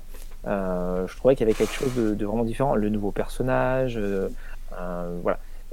Et là, du coup, sur, vu que le set a quand même une très bonne presse et c'est très bien vendu, ils se sont dit, eh ben, on va quand même garder un, un bon tronc commun des, re- des RE8. Ils a- il y avait l'envie de, de prendre un peu des éléments de RE4, Mm. qu'ils retrouvent bah, notamment dans le village. Euh, et, euh, et quand même d'aller explorer quelques autres petites choses, notamment vers le fantastique, comme on l'a dit, de manière timide, mais pour tâter un peu le terrain. Euh, la grande surprise, c'était euh, que les gens étaient très réceptifs au personnage de Lady Dim- Dimitrescu. Euh, je pense quand même suite, qu'elle a, euh, été, elle a été créée pour marcher. hein. Mm. Bah. je, je suis pas sûr qu'elle ait été faite. Oh mince, euh, en fait les gens Bah, l'aiment bien. je- je À mon avis, elle a quand même été bien travaillée. elle, elle a été très bien travaillée, c'est un Ah ouais. super personnage, Mm. mais enfin, vous me direz ce que vous en pensez, mais je trouve qu'elle est sous-exploitée dans le jeu, Complètement. elle pas beaucoup présente et euh, voilà. Et euh, donc je pense pas qu'ils avaient autant pensé qu'elle serait aussi euh, importante aux yeux des joueurs.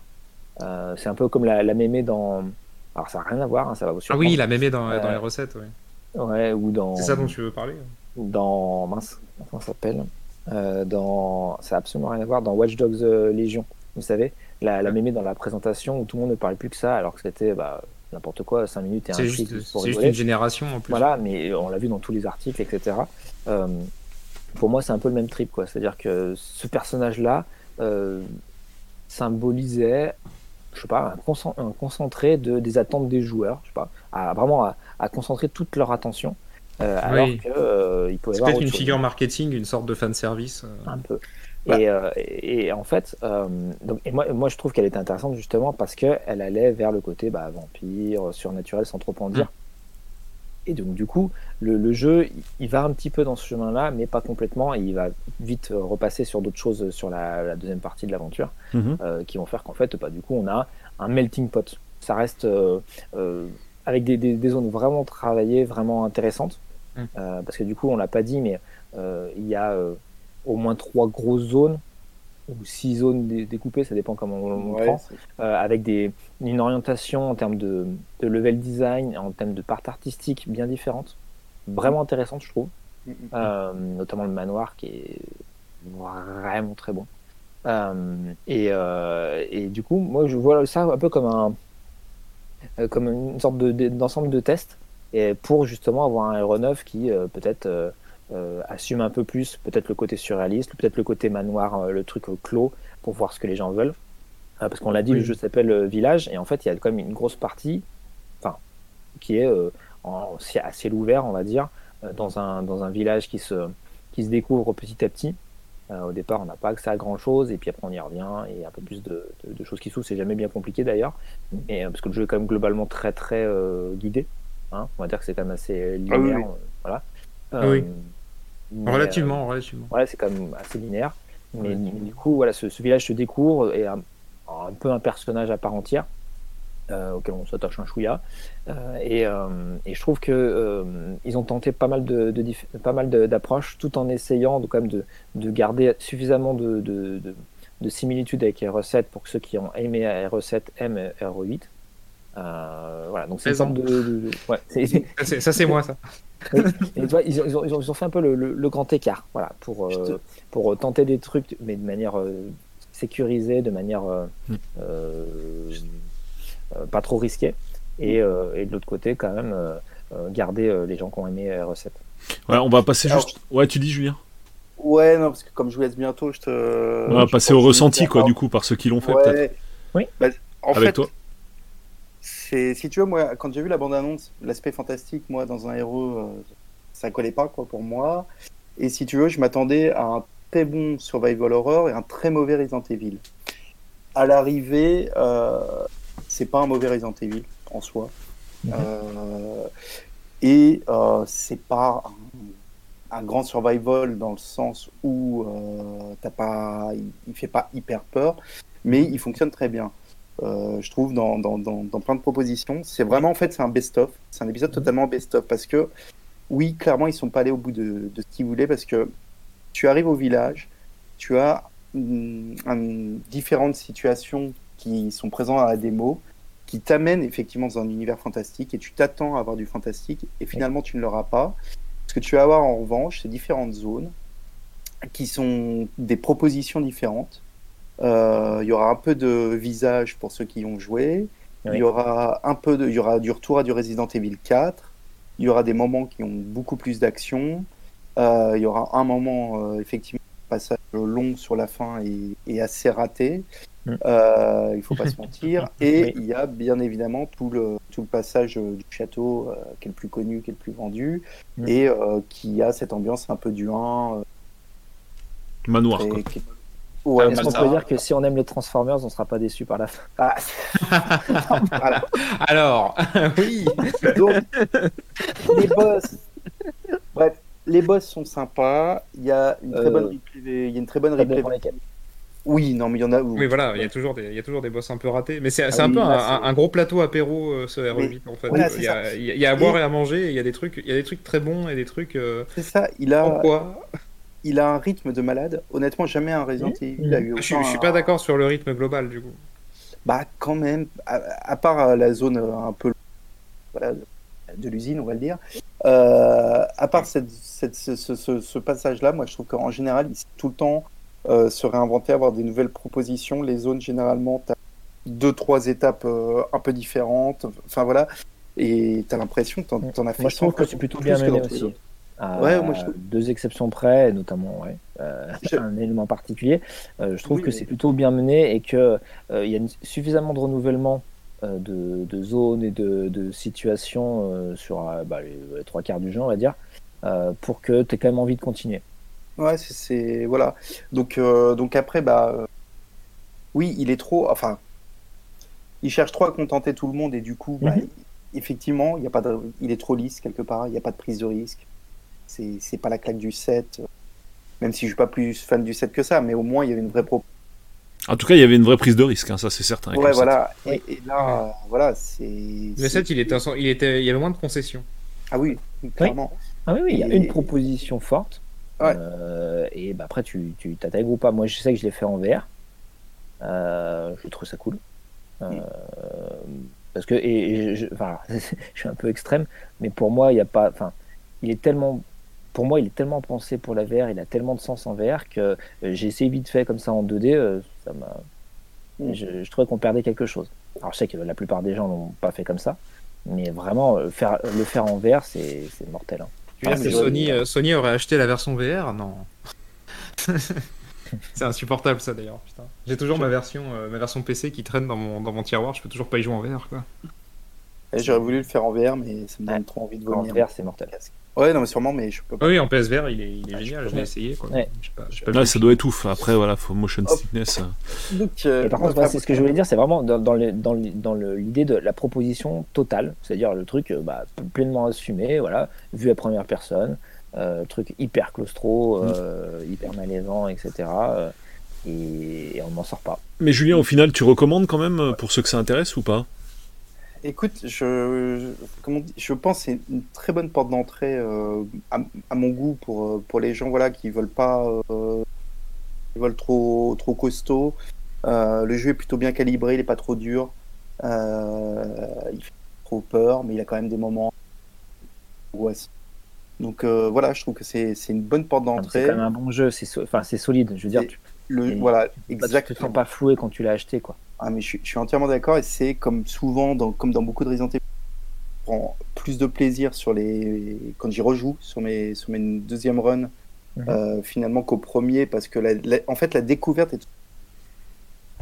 Et, euh, Qu'est-ce que tu dis moi, Là, ça a coupé quand t'as dit la découverte?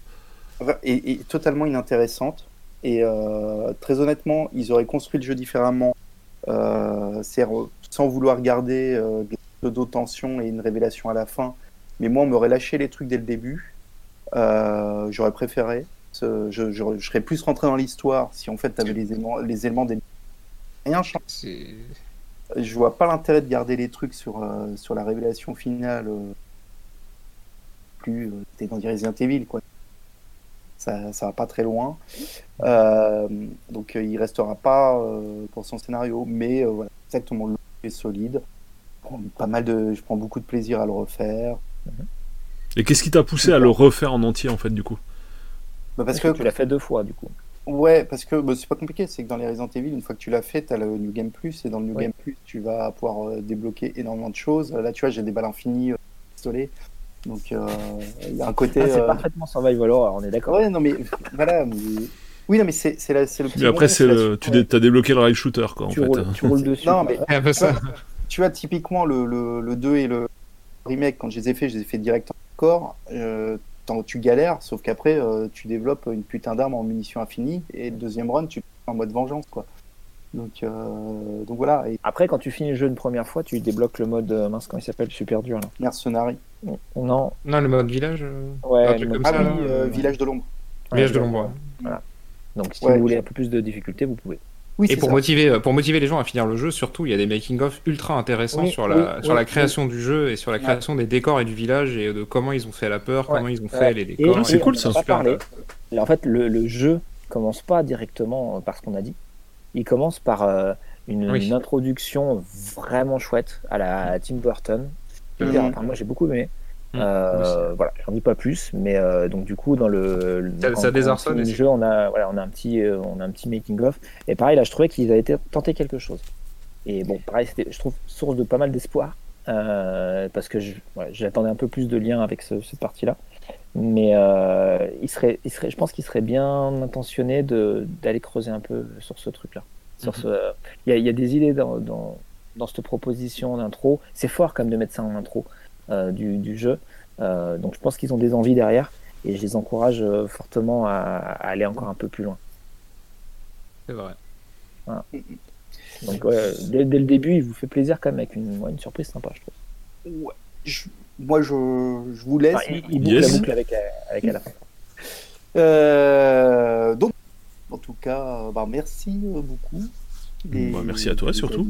Ah, bah non, c'était un plaisir. J'aurais bien voulu mais, mais maintenant on est super au départ. on- Ah, maintenant on est voilà, calibré. on t'a fait trop peur, on Ah. trop peur, Julien, je comprends. C'est ça. Allez, ciao Julien. Bonne À soirée, c'est pas trop de cauchemars.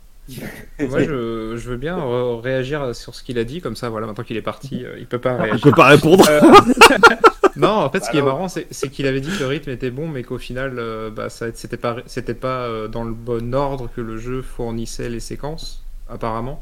Et Non, il euh, disait par rapport aux révélations, il aurait préféré avoir les, les révélations euh, peut-être Dès le plus début, diluées ou- D'accord. Bah, moi, ce qui, est- fin, ce qui m'a fait rire, c'est que le jeu, à un moment, euh, vers le début du jeu, en fait, on vous montre chaque séquence que vous allez jouer au fur et à mesure du jeu. Et euh, c'est marrant parce que je me suis dit, ah, j'aimerais trop jouer ça, puis Ah ça, oui. puis Mm. ça, et le jeu me l'a donné exactement dans l'ordre que j'ai dit. Ah, c'est marrant ça. Et, euh, et, la, et la séquence, euh, bah, la séquence de fin, la séquence chiante, j'ai dit, ah, ça, par contre, ça aurait été bien que ça soit pas dans le jeu. Et euh, voilà. Et c'était quand même dans le jeu là, par euh, contre. Et c'était c'était comme dans le jeu, c'était la séquence finale et la, la fameuse séquence le- donc labo, hein, celle que je déteste dans tous les Resident, et euh, c'est celle qui a duré le plus longtemps. Ça m'a vraiment, euh, ça m'a vraiment. hein. euh, Le truc elle est à la longue fin, mais et- ça dure combien de temps? Elle est longue et mal. Enfin, je trouve qu'elle est mal réglée, Il n'y mal a, pas de- calibrée. il y a, pas- il y a pas de rythme. Enfin, t'as as un moment Ouais. où t'as euh, des, des, des, des ennemis qui popent à l'infini, machin. Je, je comprends, je comprends pas truc. comment, euh, comment a été écrit cette séquence et comment elle a été designée euh, par des game designers professionnels. Oui, est-ce qu'à la fin, finalement, ce serait pas. euh, ils ont des stats, des remontées d'informations, parce qu'aujourd'hui, toutes les consoles et même les PC, évidemment, sont connectés à Internet en permanence. Est-ce qu'ils savent pas, justement, qu'il y a, euh, par exemple, 80% Ouais. des joueurs qui vont euh, que jusqu'à 70% du jeu, et du coup, ils bâclent un peu la fin, parce qu'ils savent que, bah, franchement, il y a 80 à 90% des gens qui Mm. vont pas aller jusque-là, quoi. Dans des outils comme, euh, comme Unity ou comme d'autres éditeurs de jeux, on peut savoir exactement où vont les joueurs avec des, euh, des, euh, des zones, je sais plus comment ça s'appelle, enfin des, des heatmaps, des, euh, des, zo- des zones de la map en fait où on voit où les joueurs passent le plus de Ouais, temps. c'est hyper intéressant Et, ce que euh, tu expliques. Donc, je- cet outil, il est intégré à quel jeu, euh, quand, comment? Il est intégré à, à l'éditeur Unity, c'est-à-dire euh, on peut avoir carrément des screenshots de la map de haut, et euh, sur ces screenshots on a une couleur, et euh, le- ce- la couleur c'est les joueurs qui se déplacent sur la map, euh, Ouais. et qui restent plus longtemps dans des zones ou dans d'autres. Par Ouais, exemple, ils peuvent avoir la map complète du jeu. hein.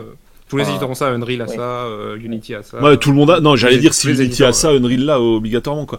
Et du coup, Unreal les- là et Unreal Engine doit l'avoir, hein, c'est quasiment sûr, parce que les, même en- Ubisoft en interne le fait, donc c'est c'est des trucs qui sont courants depuis des années, hein, depuis, Ouais. euh, et donc, depuis la 3.6. Et donc, il y a les remontées d'infos auprès de l'éditeur. Alors il y a des remontées, euh, il y a des remontées d'infos, il y a des gens qui sont payés pour ça, ça s'appelle des, Oui. euh, des game analystes. Donc ils vont ça. aller chercher ces infos, ils vont les pêcher, et ils vont dire pour le jeu prochain, il faut qu'on mette plus de séquences comme ça parce que les gens ont aimé. Je sais Oh, pas si vous aviez fait euh, Black Flag, Assassin's Creed Black Flag, à la fin de chaque mission, vous pouviez noter les, les missions. Oui.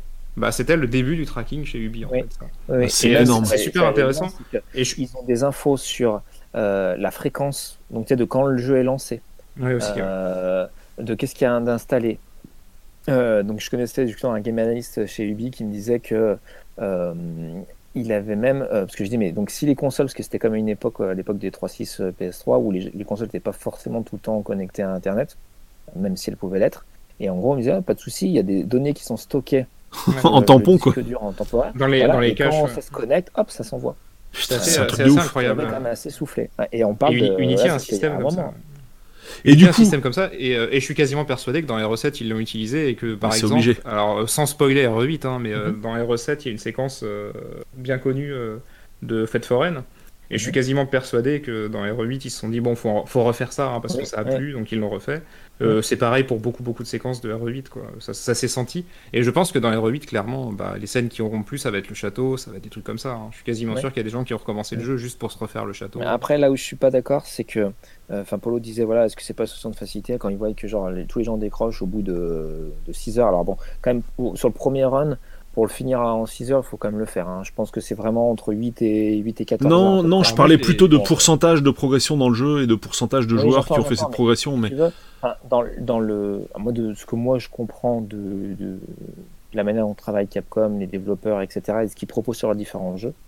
Euh, c'est plutôt que euh, ils aiment quand même récompenser les gens qui, qui, qui, vont au bout, notamment avec les New Game Plus, avec les bonus dont parlait Aruno Taku tout à l'heure. Euh, toi, les, les making-of. Les, les making-of. Ça, ça fait des années qu'on m'a quand même finir. Ça, voilà. Et, et, euh, et ça, c'est un truc qu'ils aiment bien faire. Euh, donc pour moi, c'est récompensant les gens qui finissent. Et donc pour moi, si vraiment ils sont dans cette optique-là, ils récompensent pas les, joueurs qui finissent en bâclant la fin du jeu. Euh, donc je pense vraiment qu'ils sont convaincus que euh, le côté euh, spectaculaire des fouloirs de bah, t'as galéré pendant plein d'heures et là maintenant t'as euh, des je dis n'importe quoi hein, mais enfin je sais que je dis pas n'importe quoi mais voilà euh, des, des, armes puissantes euh, avec Mhm. des, des modèles plus action etc euh, c'est une récompense c'est une gratification pour le joueur qui, qui a souffert qui a pas eu beaucoup de munitions qui a eu peur pendant un moment je pense vraiment que c'est une manière de pour eux c'est une manière de récompense C'est exactement ça, en fait, c'est vrai, mais le truc, c'est que ça, ça m'inquiète de me dire que Capcom est satisfait d'avoir fourni cette partie du jeu, quoi. Dans RE8, en tout cas. Mhm. Dans RE8, cette partie du jeu, elle est. euh, c'est même pas, euh, c'est même pas que ça m'a pas plu parce que c'était dur, parce que c'était tout. fatigant. C'est qu'à un moment, je me suis dit, c'est mal designé, c'est Ouais. mal rythmé, c'est pas intéressant. Arrêtez de me Ouais. faire faire ça, en fait. Au bout d'un moment, le jeu, tu lui dis, Ouais. mais c'est Ah nul ouais. ce que tu me proposes, tu te rends compte. Euh, On dirait que le jeu, il est honteux même. hein. Il, te, il Mais- te dit, ah oui, effectivement, c'est peut-être un peu nul. Aruno, toi Et- qui as bossé pour un gros éditeur français, euh, est-ce que tu as des stats sur euh, bah, quel est le pourcentage des gens qui vont à 100% du jeu, par exemple? Alors, euh, je sais qu'il y a euh, 25% des gens euh, qui ont passé euh, le, premier niveau de Rayman Origins, un truc comme ça, je crois. Le- les premiers niveaux, enfin. Non mais attends, monde. seulement 25% qui ont passé le premier monde? Ouais, carrément, carrément. Non, mais attends, à ce point-là Il y a des gens qui, qui achètent le jeu et qui le lancent qu'une fois.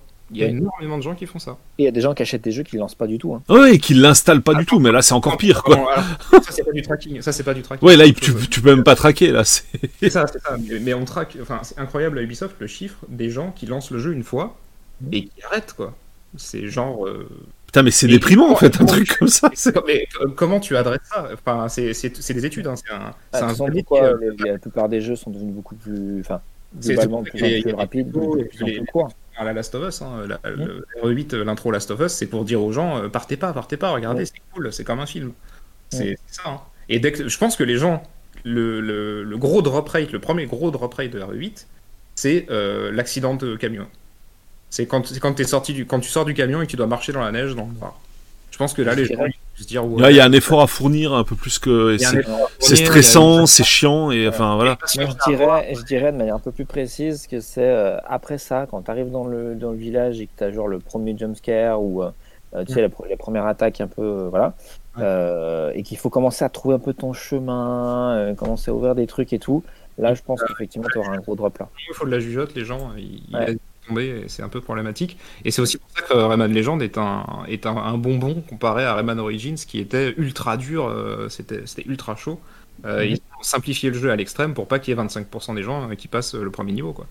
Faut qu'il y ait- faut, faut qu'il y en ait beaucoup plus. Quoi. Donc effectivement, ça a bien marché, parce que les, les trackings de Rayman Legend étaient encourageants. Mais c'est marrant, hein, cette- ce système de notation euh, qui, se faisait passer pour l'Animus dans Assassin's Creed. Mais, c'est assez marrant. Même, les, même quand tu bootais un jeu euh, Ubisoft sur Wii U, il y avait euh, acceptez-vous de acceptez-vous d'envoyer des données. Point. Mhm. C'est la seule phrase légale qu'ils avaient à mettre. Et il y avait OK, il y avait oui non. Façon, vous, vous voyez quasiment tous les jeux que vous lancez aujourd'hui, euh, des, Warner, des machins, des Bethesda, des tout ce que tu veux. Euh, t'as, tout- t'as quasiment tout le temps un truc, attention, enfin voilà, euh, voulez-vous utiliser votre donnée? Et tu t'as, t'as une case à cocher et tu, fais, tu peux faire que oui, quoi, parce que si tu fais non, en fait, tu reviens à l'écran titre et tu joues pas. Ou... Enfin. Pour en, revenir à, à RE8, c'est sûr et certain. Maintenant, on, on va, on va à peu près savoir ce qui va se passer et, quelle Oui. zone va être le plus jouée dans RE8 parce qu'on peut, le, Oui. on peut se dire que les gens vont plus apprécier qu'une zone que l'autre et RE9 on peut presque savoir euh, déjà les ficelles qu'il va y avoir dedans. Enfin, c'est Ouais ouais. logique. Ouais ouais. c'est- Non je- mais c'est dingue quoi. Je que dans RE7, les gens aient aimé euh, certaines phases, mais c'est dommage parce qu'elles ont été Non mais euh, posées dans RE8 et travesties. Quoi. Enfin, pour, Non mais ce qui est terrible, ce qui est terrible avec ce genre de système, c'est le, le fameux emprisonnement dans les algorithmes, c'est que de ce genre de système ne peut émaner aucune innovation en fait. C'est-à-dire ils vont rebalancer tous les trucs qui ont bien marché, mais ce sera les mêmes trucs qu'avant avec une autre forme quoi. En fait, c'est ça qui est terrible quoi. C'est une manière industrielle de voir les dans choses. RE8, C'est ça, c'est industriel et Ouais, c'est RE8, ça ressort pas naturel quoi. Parce que c'est pas un jeu qui a été re- refait euh, avec ça, c'est un jeu où les, les data analystes ont dit mettez, mettez un peu de ça. Et c'est un peu chaud. Enfin bon, je sais pas ouf. que c'est ça. hein. Et, Ouais, euh, alors. On bon, n'a pas ces infos-là, donc on va pas trop s'aventurer. Ah, C'est ah, possible que ça joue, mais sur la comète, mais euh, Non, je Mais pense, mais après, ouais, c'est- enfin, c'est pas mal de faire ça, mais il faut pas qu'il y ait que ça, quoi, par contre, parce que sinon je c'est terrible. pas.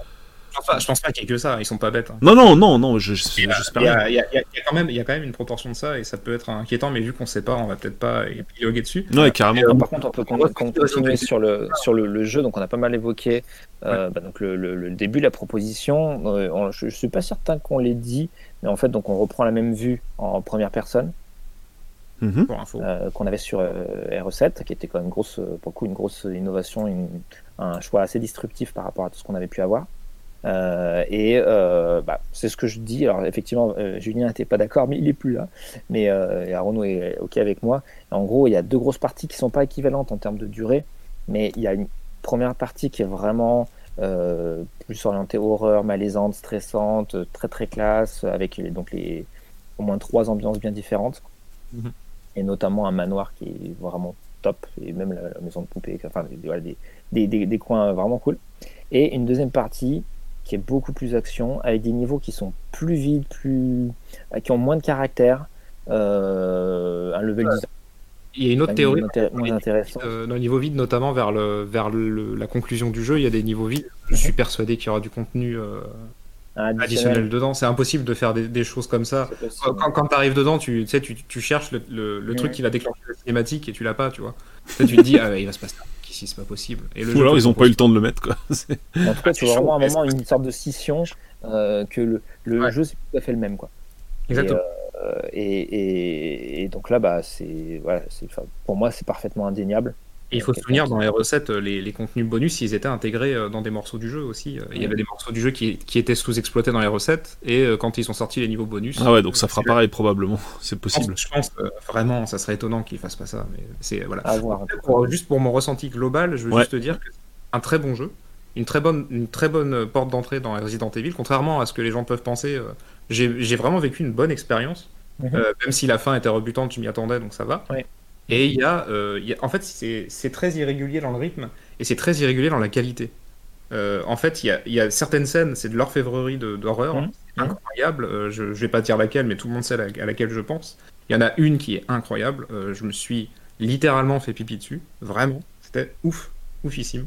Et euh, ça marche avec tous les leviers que je, dé- je déteste, comme euh, les choses qui, euh, on s'approche d'un objet dans une salle, on, re- on recule, tout a changé. Oui.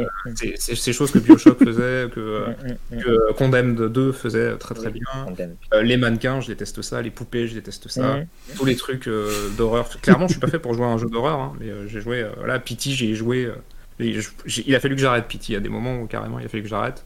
Et euh, c'est. Bah rappelle, rappelle voir ce que c'est Pity pour ceux qui n'ont pas suivi l'affaire. Pity, c'est playable, euh, teaser, c'est un jeu de Kojima. Enfin, c'est un, un Ouais, mini-jeu. euh, Wannabe euh, où il, a- où il s'était fait passer pour un studio indépendant qui avait fait un jeu euh, d'horreur euh, Ouais. avec Guillermo del Toro et euh, ils avaient fait euh, Pity qui était en fait un teaser et à la fin du teaser il t'annonçait Silent Hills euh, Ouais. plot twist en fait euh, la démo que t'as joué mec c'est euh, ce qu'on va faire dans Silent Hills quand Konami En fait, nous aura donné les sous C'était hyper intéressant parce qu'en gros, c'était euh, bah, vraiment euh, que de l'ambiance, Ouais. mais dans une boucle.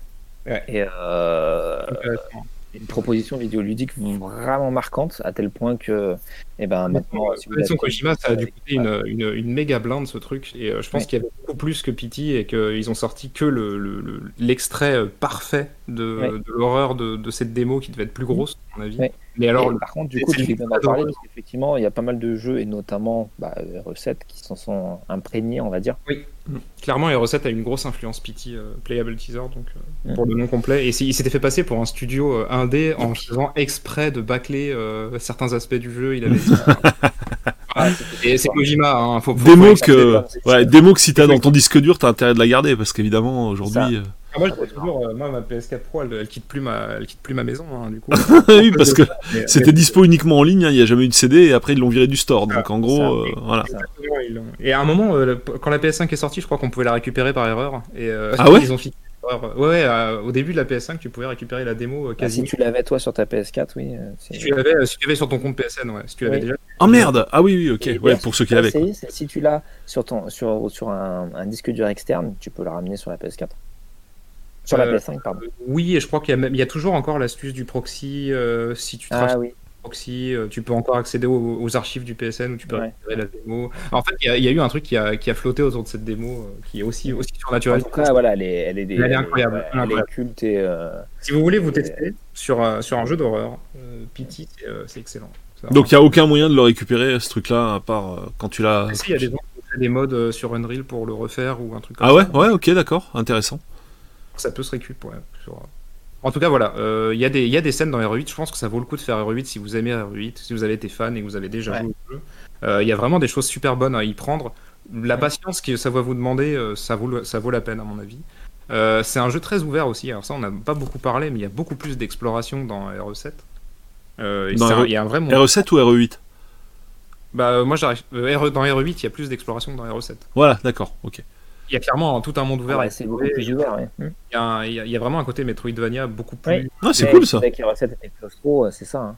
Ouais, ouais, Euh, et d'ailleurs, euh, Met- enfin, Metroidvania, euh, enfin, bah, l'univers euh, Roumanie, euh, la, la présence euh, omniprésente du manoir, etc. très réussi. Mm. ça, voilà, ça, ça fait vraiment penser à Castlevania. Et j'étais pas perdu grâce, euh, grâce à ça, hein, d'ailleurs. Grâce aux Ouais. châteaux et aux, euh, et aux différents euh, Oui, groupes c'est vrai. qu'on visite Ouais. dans le jeu. Quand on, quand on se retourne, on peut voir notamment les moulins. Donc il y a, un- il y a Ouais. des moulins dans le décor et ils sont toujours au même endroit, toujours au même point cardinaux. Donc Ouais, on va dire que ça fait un peu partie d'une sorte de nar- narration environnementale, c'est-à-dire que euh, c'est là où ils ont été malades sur le côté, euh, malins sur le côté village. C'est que Mm. le village, comme j'ai dit, hein, le village est un peu un personnage. Le- le- les lieux sont un personnage. c'est la place centrale. ouais. Les limites sont même plus intéressants que la plupart des personnages. Euh, Mais il y a des personnages qui sont très vite euh, désagréables. Quoi. Oui. Mais, euh, mais involontairement hein, en plus. Oui. Ce qui est dommage. Et, euh, et, et donc du coup, effectivement, je suis parfaitement raccord avec toi, euh, Arnaud, dans le sens que euh, bah, il y a, il y a des, il y a, ouais, il y a des, il y a des moments de, de, de grâce, des moments de Mm.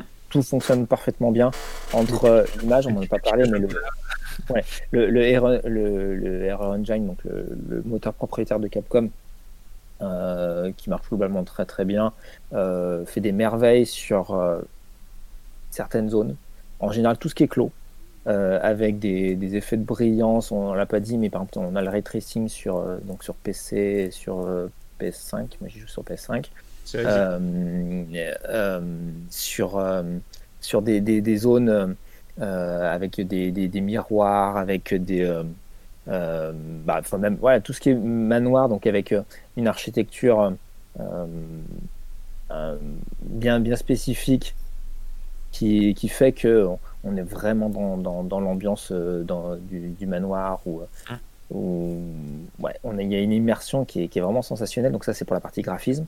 Et au niveau sound design, on n'a pas parlé, c'est vraiment excellent, je trouve. Ils ont poussé, Euh, ils ont poussé encore plus ouais. le travail des Je le recommande vivement, vivement, vivement. Euh, c'est le cas de tous les jeux un peu euh, de survie, mais de jouer avec casque Mm. ou avec un bon de 5.1 parce que franchement, euh, Mm. bah, ça, ça contribue vraiment. Ils ont, ils ont poussé le, niveau, le niveau de, de truander le joueur en, Oui. en croire à des choses. Ouais. Ouais, bah, plein, de- plein de oui, des sortes de gémissements, mais qui sont a pas des des gémissements, des trucs Ouais. qui n'ont rien à Euh, voir. des portes qui sont, qui sont tapées, etc. Alors qu'en fait, tu as une souris dedans. Enfin, voilà. Euh, c'est, enfin, là, pour moi, on, on revient un peu à la filouterie de, de in the Dark, euh, qui est de te faire peur euh, en, te, en te piégeant, en fait. Euh, du genre, bah tiens, t'es tombé dans une trappe, donc t'es, t'es mort parce que t'as, en marchant juste devant une porte. euh, Ah, le fameux couloir de, voilà. Euh, et du coup, à chaque fois que tu passes un couloir comme ça, tu te dis non mais il y a un piège, il y a un truc quoi. Voilà, c'est ce genre de trucs que j'aime bien et qui sont complètement euh, suggérés parce que bah en fait c'est toi qui fais cette déduction là, donc c'est toi qui génère ta propre peur en fait. Euh, et là, dans ce sens-là, ça marche bien. Ça marche beaucoup moins et le moteur est moins à l'aise, justement dans des zones beaucoup plus ouvertes avec, euh, je sais pas moi, des, des, textures, des, un level design qui est parfois plus parcellaire, plus, plus timoré, plus euh, moins, moins, moins réussi, quoi, moins, moins abouti. Euh, on sent qu'ils n'arrivent pas encore à tout faire avec, euh, avec ce moteur-là, ou alors qu'ils ont bah, eu trop de boulot avec les intérieurs. Euh, et donc voilà, c'est- là un peu où ce que disait Arnaud, c'est que euh, il y a des, des, dis- des disparités. Voilà, des disparités dans certaines propositions du, du jeu, mais globalement, c'est costaud. Je trouve quand même qu'il y a quand même globalement plutôt un beau rythme, à part notamment à la fin. euh, et que tu as, quand même envie d'aller de l'avant, de, de, savoir, même si tu doutes bien que le scénario il sera pas à tomber par terre, tu as quand même envie de savoir, tu as quand même envie d'aller au bout. Et, euh, et, donc, sachant que tu souffres quand même sur un certain nombre de, de, moments, c'est déjà, euh, c'est déjà pas si mal. Ça veut dire que le, le, jeu réussit quand même la, globalité de, de, ce qu'il propose. Et, et, et c'est ça le, le, grand paradoxe, c'est que il prend pas tant de risques et en fait, il y a quand même pas mal de propositions au sein du même jeu. Euh, et que la plupart des propositions sont non seulement elles sont défendables, mais en plus elles sont soit excellentes, soit bonnes. il, y a quand même, beaucoup plus de travail au début qu'à la fin. Bah, j'ai l'impression qu'il y a beaucoup beaucoup de travail sur le début euh, du jeu. Ah et bah J'ai l'impression qu'ils ont passé mais, énormément de temps dans, des, dans, dans, plein de détails, dans la construction de certaines zones, de certaines ambiances et tout, et qu'à la fin, bah, il n'y avait plus le temps. quoi. Il a fallu... Euh, il a fallu, bon, allez, il faut, faut, boucler, donc vous allez mettre des explosions là, des gens qui ah, je et puis... si c'est comme ça que ça s'est passé, ou si juste, peut-être que je suis pas fait pour ces phases-là, en fait. Les phases d'action, euh, je peux pas trop les juger, parce que des fois, je, des fois je fais des jeux d'action, je les trouve vraiment chiants, alors que c'est des jeux qui ont été acclamés par la critique, et je me fais chier. Alors peut-être que c'est parce que je suis pas fait pour ça. Après, il y a forcément une sensibilité personnelle. mais en tout cas, il y, a vraiment une coupure. Euh, il y a hum. vraiment un moment où, où, le jeu te propose autre chose. Voilà. Et puis même, même, il y, a, il, y a, un tas de puzzles au début du jeu qui sont euh, ultra intéressants et les puzzles de la fin, il y en a, il n'y en a même pas en fait. Maintenant que, j'y pense, il n'y a juste pas de puzzle. Je suis même pas en fait. Il n'y a, pas de, a. D'ailleurs, j'insiste hein, sur des salles dans le, dans le manoir où il y a des puzzles très complexes et très bons. Il y a... Complexe, ouais. ouais, ça reste. Euh, moi ça, moi, ça a été très long. Bon, moi, j'ai eu beaucoup de mal dans cette fameuse énigme dont, tout le monde euh, parle en premier hein, sur Twitch. Dès que tu es, sur, sur le jeu, tu as toujours oui, la il y a une énigme où tu peux effectivement bloquer. J'ai bloqué assez longtemps parce que j'étais sur une fausse piste. Mais c'est assez, euh, c'est vraiment intéressant de, voir qu'ils sont revenus avec les puzzles parce que dans le 7, c'était un peu abandonné les puzzles. Ils avaient fait un truc avec les ombres là, c'était pas très très riche. Là, dans le, dans le 8, vous pouvez être sûr que vous aurez. C'est pour ça, c'est ce que je dis, c'est que euh, même s'il si ne il donne pas l'impression d'avoir pris beaucoup de risques, hum. euh, il y a quand même des nouvelles propositions. C'est ça, c'est ça. Petites touches. Euh, et du coup, tu as fait les révélations et que t'en parlais, euh, ou je, sais plus si c'est toi, qui, enfin quelqu'un a dit, a dit que c'était euh, révélation, mais vu que j'ai jamais fait les révélations, ça me, ça me rend curieux de les faire. moi j'ai fait commencer le premier, je crois. J'avais pas trouvé ça sensationnel. Le bateau, ouais, j'ai trouvé ça, je trouve ça plutôt cool. Non, il est, enfin, ils sont, ils sont vachement bien, hein, ceux-là. Bah, bah, c'est joli. Ce qui est un peu con, enfin c'est toujours pareil, c'est le côté épisode quoi en fait, mais il y a eu. Ah. Ouais, ouais. Peut-être disons qu'il te drive moins quand même euh, jusqu'à enfin il te donne moins envie d'aller d'aller au bout. Et euh, là c'est quand même une quand même une bonne réussite de, du 8 c'est que par la variété de ce qu'il propose et quand même la, globalement la, pertinence de la plupart des choix euh, il te donne quand même envie d'aller d'aller d'aller au bout quoi. En tout cas quand tu sais que tu es à la fin et quand tu sais que ça devient n'importe quoi tu sais que la fin est pas belle donc du coup tu t'accroches pour pour, voilà, pour, pour y arriver.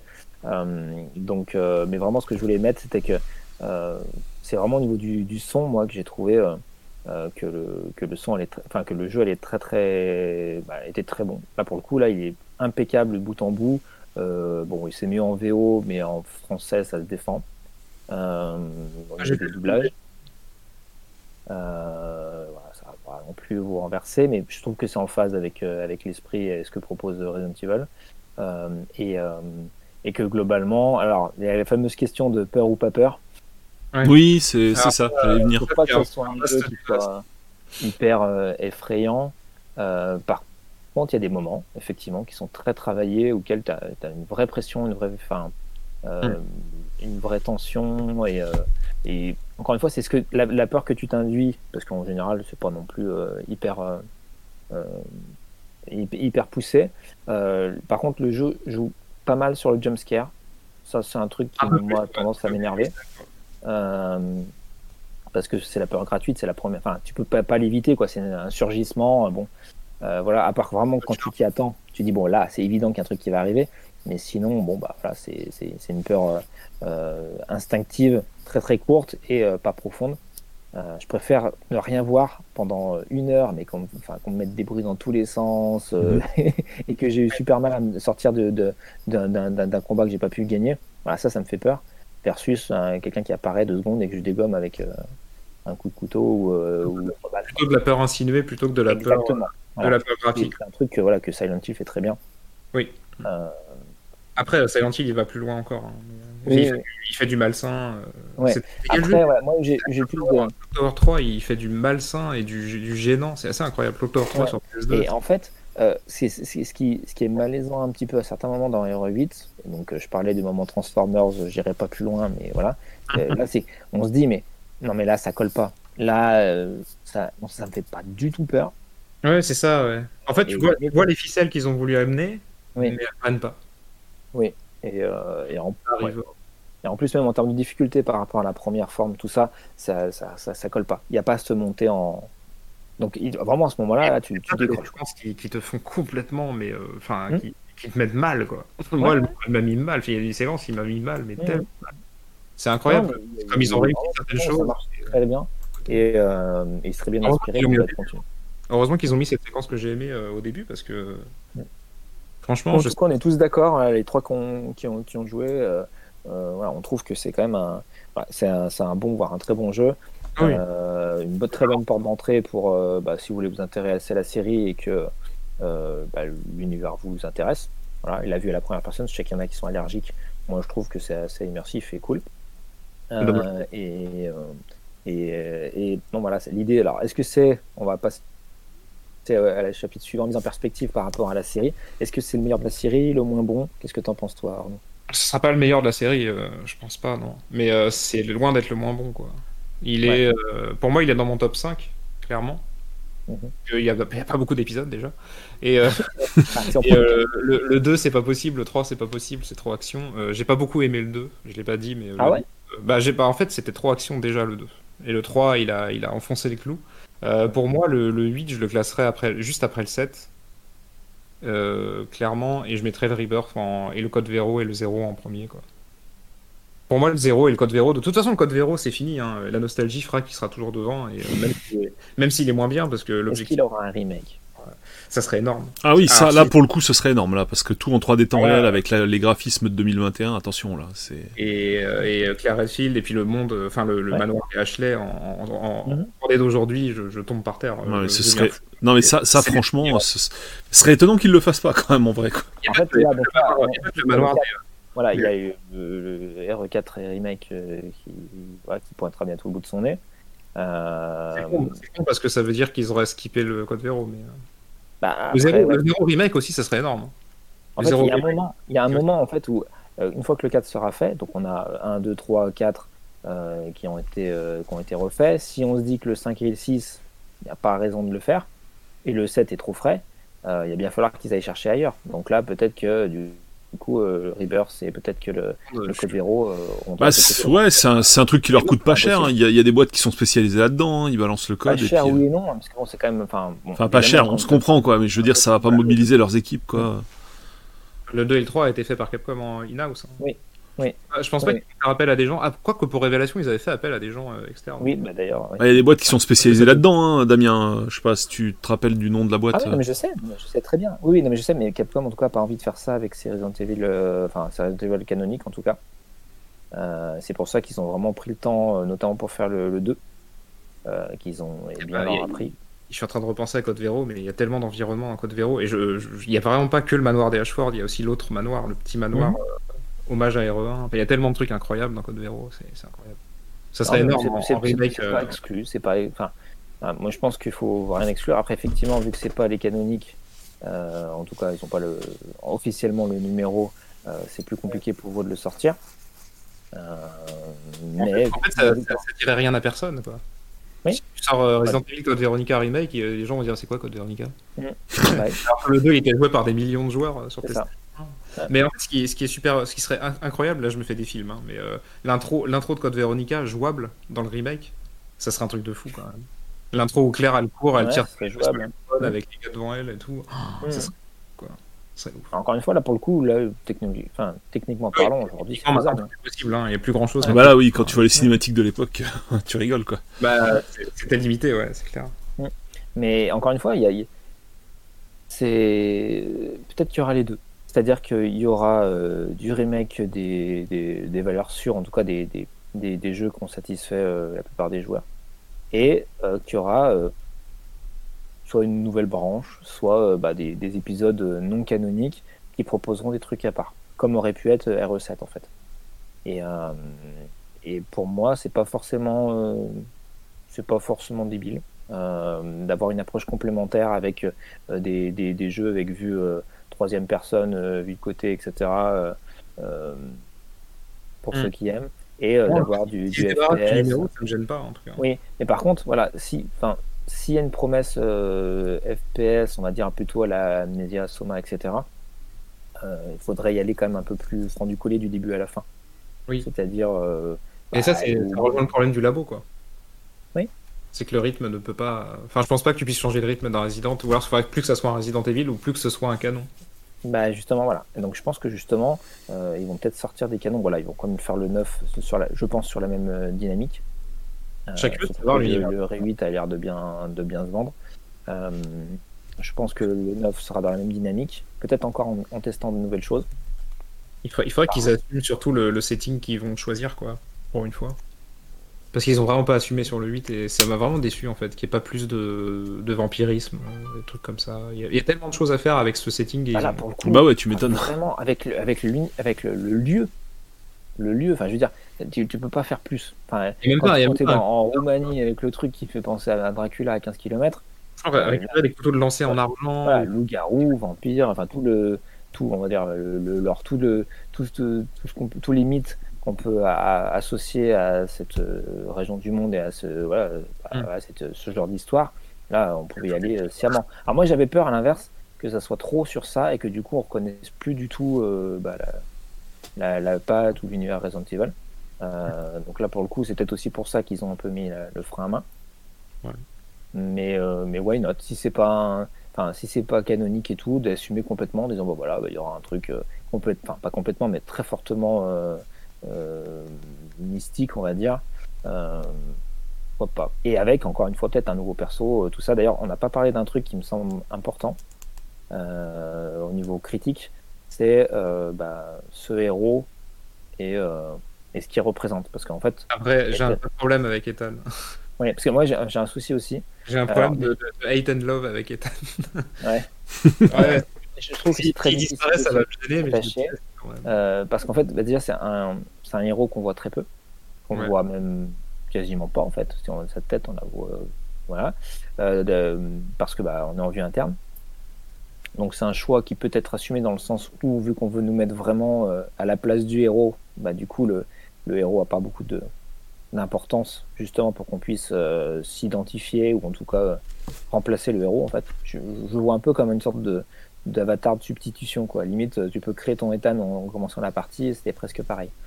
Euh, et l'autre élément en fait, bah, Ouais. c'est simple, hein, c'est qui montre que selon moi ce personnage est transparent. Euh, c'est que bah, vous avez vu la, la jaquette de Resident Evil Village? Ouais. Oui, bah voilà quoi. Bah voilà. Non, mais comme tu l'as très bien dit, je pense que le next step, ce sera euh, voilà la nouvelle caméra qui sortiront, enfin qu'ils ont sorti, pardon. Euh, tu te scanneras ton visage et puis ça te le foutra dans le jeu. hein. C'est très bien, très possible qu'ils fassent ça un jour. hein. Je sais même pas. J'ai peur, euh, qu'entre faire un avatar où tu, tu transcris un personnage qui serait badass ou qui te plairait de jouer, et toi, c'est pareil. déjà. Ouais, ouais, carrément, carrément. Et un autre truc, c'est que Ethan devient important à un moment dans RE8. À un moment, il devient important, et en fait, euh, je l'ai pas senti venir, mais à un moment euh, dans le jeu, pour ceux qui le feront, vous verrez. Et euh, c'est à ce moment-là que je me suis dit, ah ouais, mais alors du coup, s'ils sortent, si un jour il y a un Resident Evil qui sort sans Ethan, qu'est-ce qui se passe? C'est ça le truc. Et là, je me suis dit, est-ce que, est-ce que, euh, est-ce que ça va pas me manquer tout ça? Et là, j'ai repensé à plein de trucs, et en fait. il y a tous les recettes qui m'est repassé dans la tête, il y a tout R8 qui est repassé dans la tête, et là, Bah, en fait, je pense que c'est la volonté qu'ils ont eu de raccrocher au lore qui fait que du coup ils ont été obligés de lui donner une importance euh, pour Ouais, que justement voilà que qu'il y a- voilà. Euh, je trouve quand même que c'est quand même souvent un peu tiré par les cheveux. Encore une fois, par le niveau de la fin et tout, euh, le truc pour accrocher les wagons, mais c'est gros comme Le truc ouais, prétexte, quoi. Moi, j'ai pas énorme. C'est même pas prétexte. C'est juste pour dire voilà, bah en fait voilà, vous n'êtes pas floué, vous êtes bien dans Resident Evil parce qu'on vous parle de ça, euh, voilà. Ah d'accord. Bon, mais en fait vous auriez pu mettre n'importe quoi, c'était pareil quoi. Euh, Regarde, il y a une machine à écrire, regarde. Regarde, Voilà, c'est ça, ouais, c'est- c'est c'est le poser pour, quoi. C'est vraiment euh, pour dire, ah, rassurez-vous. Euh, verte comme c'est bizarre. donc, ouais, pour moi, la jaquette, elle parle beaucoup. Euh, pareil, hein, le fait d'avoir Resident Evil Village et pas Resident Evil 8 Village, ça veut bien dire ce que ça veut dire. Ça veut dire que on essaye de, euh, voilà, de sortir des canons euh, tout en faisant le grand écart quand même pour pas perdre les fans et tout ça. Euh, mais en gros, l'idée c'est d'avoir voilà, bah, des, des jeux qui sont des jeux propositions et, euh, et qu'on sorte un peu de, du carcan habituel euh, pour dire bah voilà, on va peut-être essayer de tester des choses parce que je pense que peut-être quelque part les, les développeurs ont aussi envie de bah, d'expérimenter autre chose. Mm. Et euh, donc d'avoir un peu moins la pression de bah, on, est un, on est un canon, donc j'ai de tout raccrocher les wagons, etc. Euh, Laissez-nous, entre guillemets, euh, proposer quelque chose de bah, qu'on souhaite faire. Est-ce qu'on a un, un exemple de, de série longue sur, dans le jeu vidéo qui ne s'attarde pas sur son héritage qui s'attarde pas ou qui, qui, qui l'a Ah, perdu en route Euh, Je parle pas de Final Fantasy où il change complètement d'un épisode à l'autre. Je, passe- je Ouais, parle bah, de série, tu prends jeu. Assassin's Creed par exemple. Assassin's Creed, Ah, euh, il y a un moment, en fait, ils ont complètement. Pour moi, ils ont abandonné leur, leur lore, quoi. Ils Ah oui, le lore- bah, le lore du présent. euh, voilà. Le de toute façon, c'est comme Final Fantasy maintenant. C'est quasi, il y a quasiment mais, mais voilà, si, si tu veux, enfin, Final Fantasy, comme tu l'as dit, normalement, euh, normalement, chaque épisode est autosuffisant et euh, a sa propre euh, storyline, etc. Donc euh, que les deux, du- enfin, que à part euh, mettre un chocobo, un mog de ci de là et une musique qui ressemble ou un cristal, Et voilà, ça, voilà, ça va pas, pas- ça va pas bien plus loin. Pour moi, par exemple, Assassin's Creed, c'était quand même beaucoup plus. Voilà, il y avait quand même un vrai lien. euh, historique, euh, thématique et incarné aussi par un personnage qu'ils ont complètement éclaté en se disant bon en fait finalement euh, soit on peut plus le gérer soit bah, les joueurs s'en fichent en fait. Donc euh, conforté par des ventes qui étaient effectivement euh, très bonnes pour des, des épisodes qui étaient moins moins lorés qui étaient moins en lien avec voilà. J'ai inventé un mot comme ça c'est bien, ça, mérite d'exister. Voilà, bah, je- j'ai jamais entendu en plus, donc comme quoi ça, voilà, si jamais je mettrai un petit copyright et voilà, peut-être que j'ai un raid de 3 euros par jour. Euh, et euh, C'est intéressant de se dire que bah il y a, il y a des euh, y a pas de séries euh, enfin, il y a beaucoup de séries qui, qui attachent de l'importance à leur lore et qui se sentent obligés de le, de le rattacher même quitte à ce que ça coûte à l'épisode en fait. oui, Ouais. oui. C'est Après, tu, tu, tu- chez, chez des trucs chez Blizzard, par exemple, tout ce qui est sur le lore Warcraft bah, est fortement imprégné. Même si des fois tu dis euh, des pandas, euh, bon bref, Vraiment. vraiment. Euh, mais ils essayent quand même à chaque fois de, de, de le rattacher, euh, mais sinon c'est quand même difficile à tenir. hein. Euh, voilà. Et donc, c'est une coup, cohérence d'univers, c'est pas, euh, Oui. c'est pas forcément pareil du coup. Enfin, je sais pas, c'est c'est moins contraignant, je pense, de mettre des pandas dans Warcraft que dans que de rajouter des personnages dans. Bah, quand tu as un lore vraiment puissant et que tu, tu- que, tu, que, que tu le cultives, que tu le mets en, en- enfin, comme hyper en exergue, que tu sors des bouquins, des machins et tout, euh, c'est quand même assez contraignant. Mais euh, Mm. C'est vrai. euh, je, je, ouais, je suis pas forcément d'accord avec ça. Euh, mais pour en revenir du coup à notre ami Resident Evil Village, euh, je trouve que le personnage d'Ethan est quand même un personnage euh, avatar, un personnage euh, qui, qui te donne de l'importance plus qu'il euh, qu'il en a lui-même dans, Et compliqué. en termes de charisme. En Euh, fait, j'ai voilà. j'ai- pas mal discuté avec des narrative designers et euh, ils, sont, ils sont de l'avis qu'un personnage avatar et un personnage qu'on incarne en étant, en étant nous-mêmes ou un personnage qui n'a aucune personnalité dans un jeu, c'est trois choses vraiment euh, opposées. On peut pas dire que c'est pareil, on peut pas dire qu'un personnage n'a Oui, non, ça- ça- En fait, il aura toujours de l'intérêt, sauf que c'est toi qui lui accorde l'intérêt euh, C'est que ça. tu veux. Et, et en fait, au jeu, justement, lui donner de la, de la structure et de l'intérêt. Ouais. Ah, moi j'ai l'impression, je peux me planter, enfin, euh, je, je l'accepte, hein, euh, que euh, en Ouais, fait, si tu sors, si tu sors du, je vais pas dire quatuor, mais des, des, des stars, donc des personnages du, du tout premier RE, qui sont a priori quasiment les, les plus charismatiques ou les plus connus, tu vois, Mm. donc les Chris, Léon, etc., Jill, euh, ou les personnages qu'ils ont essayé de rajouter un peu ou de, ou de, de greffer à l'histoire, finalement ça n'a pas pris. Et du coup, interprétation possible, bah, ils se sont dit, bah, avec Ethan, on va faire un personnage euh, pas hyper poussé au niveau du, du, du charisme, parce que de Mm. toute manière, bon, bah, on sait très bien que c'est pas est, comme ça, il est, il est disposable. Quoi. Ils peuvent ça. ils peuvent s'en débarrasser à tout moment. Exactement. Et Et, du, coup, du coup, quelque part, ça rend le joueur euh, unsafe, quoi. Ça rend le joueur en mode, euh, là, j'incarne Ethan, est-ce que je m'attache à Ethan? Et exactement, voilà. Ça, c'est un truc que j'ai, enfin, auquel j'ai réfléchi notamment sur la fin du jeu. Ouais. Euh, en me disant, bah, en fait, finalement, euh, voilà, est-ce que, euh, est-ce que ça serait pas voulu, etc.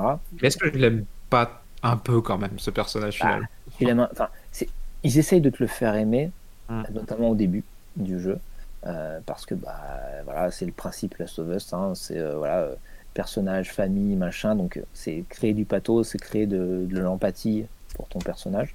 Ouais, clairement. Donc bah ils essayent, voilà.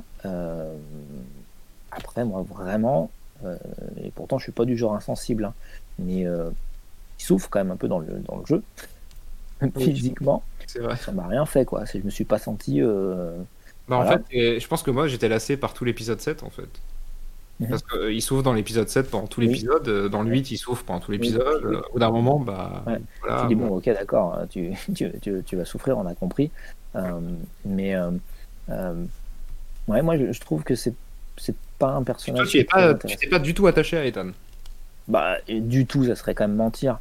Mais, euh, mais en fait, je m'attache plus à, à sa famille, à, à, à- à savoir ce qu'il ce qu'il va devenir plutôt qu'au personnage en lui-même. Le personnage en lui-même, on sait pas grand-chose. Hein. Euh, Ouais. Et j'ai pas vraiment envie de savoir quoi que ce soit en fait. Euh, parce qu'en fait, ce qui donne la valeur au personnage, c'est tout ce qu'il y a autour de lui. Et le début du jeu est symptomatique de ça. Parce qu'en fait, le, le personnage en lui-même, enfin, tu t'en fiches un peu en fait. Donc euh, c'est quoi sa mission? Bah, C'est de retrouver quelqu'un. Euh, c'est quoi qui l'émeut? Eh ben, c'est son lien avec euh, les gens qu'il aime.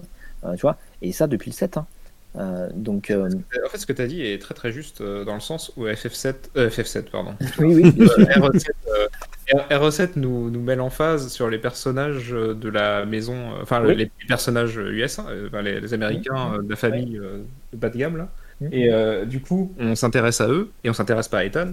Et là, on- dans le village, on s'intéresse au village, du coup, on s'intéresse pas à Ethan. Oui. Oui. Et c'est pour ça qu'il est transposable, c'est-à-dire qu'il n'y a rien à voir entre le Bayou et puis euh, la Roumanie. Je veux dire, dans non, non, il a aucun- y a aucun jeu rapport. pour, pour, pour arriver à faire le raccord. Tu vois, même, même Ubisoft, à façon, c'est pas forcément risqué à faire ça. Ils n'ont pas mis un mec en Italie et après ils l'ont transposé aux États-Unis. quoi. Ils ont pris un personnage différent. Là, c'est Ethan, on peut quoi. Tu vois, il, enfin, il est aux US, il vit aux US, machin. Et les mecs ils vont dire bon bah tiens, on t'emmène en Roumanie pour te protéger ou je sais pas quoi. euh. Et l'autre il fait ouais, ok, pas de souci. euh. Le fameux ta gueule, pour les c'est US. c'est- ta gueule, c'est Resident Evil. Ouais, voilà, c'est ça. Il y, a, y y quand même plusieurs moments dans le jeu où tu dis, euh, pff, ouais, là, euh, c'est c'est quand même difficilement légitime, quoi. C'est ça. C'est, euh, tu sens que c'est un jeu vidéo, quoi. Et j'ai rien contre ça, hein. mais, euh, mais c'est- bah, ça- pas gênant, mais à mon avis, il y a plus de travail qu'on peut qu'on pourrait l'imaginer euh, pour qu'Ethan soit comme ça, en fait. C'est ah bah c'est possible. Oui, probablement, hein, ouais.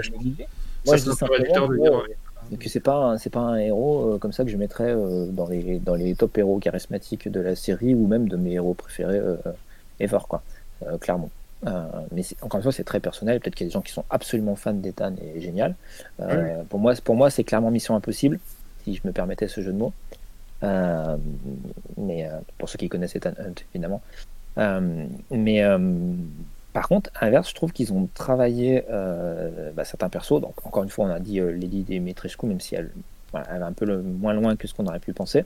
Et par exemple, il y a un. Comment on peut appeler ça?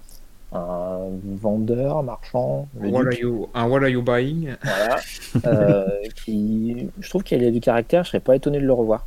Bah, en Euh, fait, euh, le, le duc, alors c'est drôle, euh, il est dans le jeu, il est intégré au jeu. Oui. Et pour moi, c'était le meilleur narrateur du jeu. Hmm. C'est c'est une sorte de structure narrative, ce mec. Euh, il nous sert à un moment et euh, il, nous, il nous ponctue le jeu avec des, Ouais. des trucs un peu. Il casse le, il casse le, je sais plus combien de mur là, euh, troisième, Quatrième. mur, quatrième mur. Et euh, il y, a, il y a des choses vraiment intéressantes qu'ils ont fait. Donc, je parlais de l'humour tout à l'heure. Effectivement, il y a Oui. plus d'humour dans cet épisode et euh, lui, il en apporte, Mhm. euh, clairement. Il est un peu notre bouffée d'air frais dans le jeu, puisqu'il est souvent à côté des places safe, hein, évidemment, puisque c'est un magasin. Il va pas être en plein milieu des... de l'apocalypse zombie. Mais si. Ça va être problématique. Mais ouais, il est intéressant. ce Ils donnent de l'air. Et justement, c'est ce que je dis, sans prendre de risques, ils ont quand même plein de petits. Si on, y- on y fait attention, il y a quand même plein de tentatives, plein de petits trucs qui, euh, euh, bah, qui témoignent euh, de, vouloir faire euh, bouger les choses et euh, qui témoignent du- d'une volonté euh, créative que je trouve euh, intéressante. C'est- enfin, le travail autour du, autour du marchand de RE4 et le travail Oui. autour de lui, euh, c'est le jour et la nuit. Quoi. oui. Y a- y a Même si, voilà. En fait, c'est ça qui est marrant, c'est il y a à la fois le clin d'œil, tu vois, la, la- la- une Ouais. recherche de filiation qui est évidente. même- il y a même des lignes de dialogue. euh. Voilà.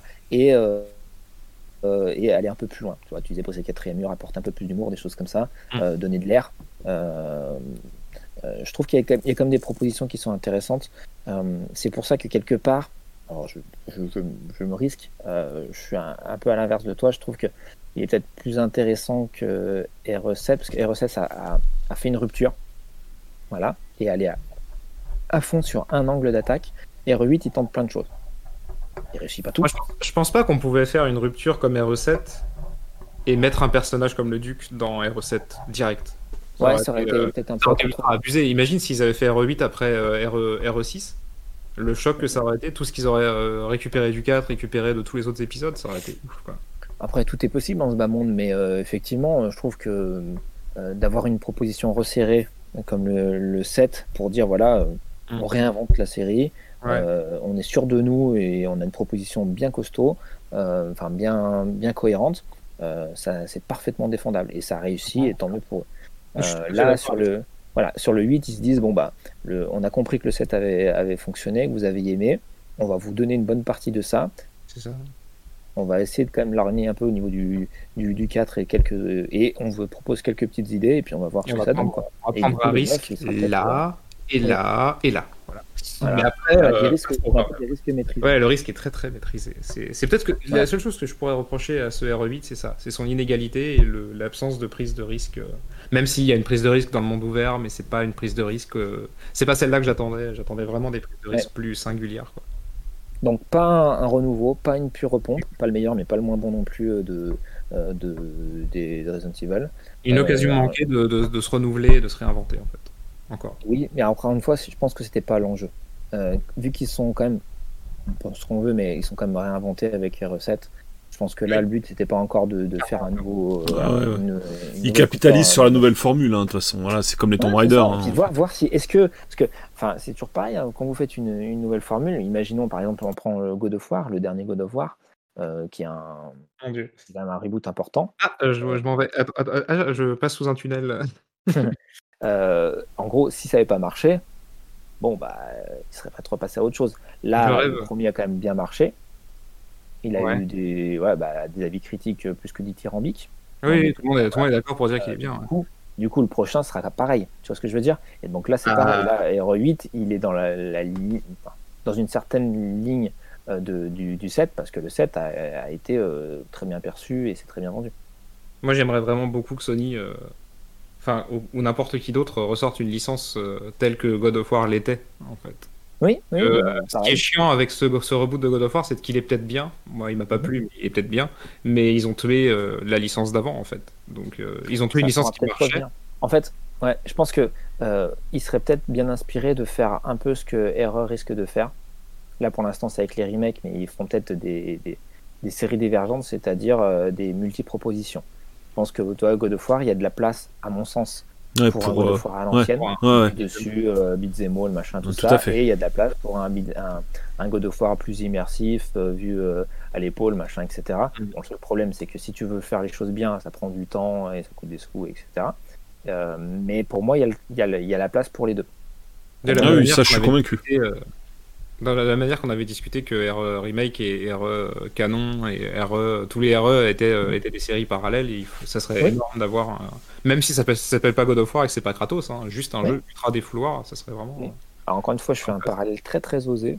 Euh, J'ai presque honte, mais si on, si prend par exemple les, les Call of Duty ou Forza, Aïe, aïe. euh, vous avez euh, clairement des ça, séries. ça- ça capte pas bien en ce moment. hein, je... Ah, Ouais.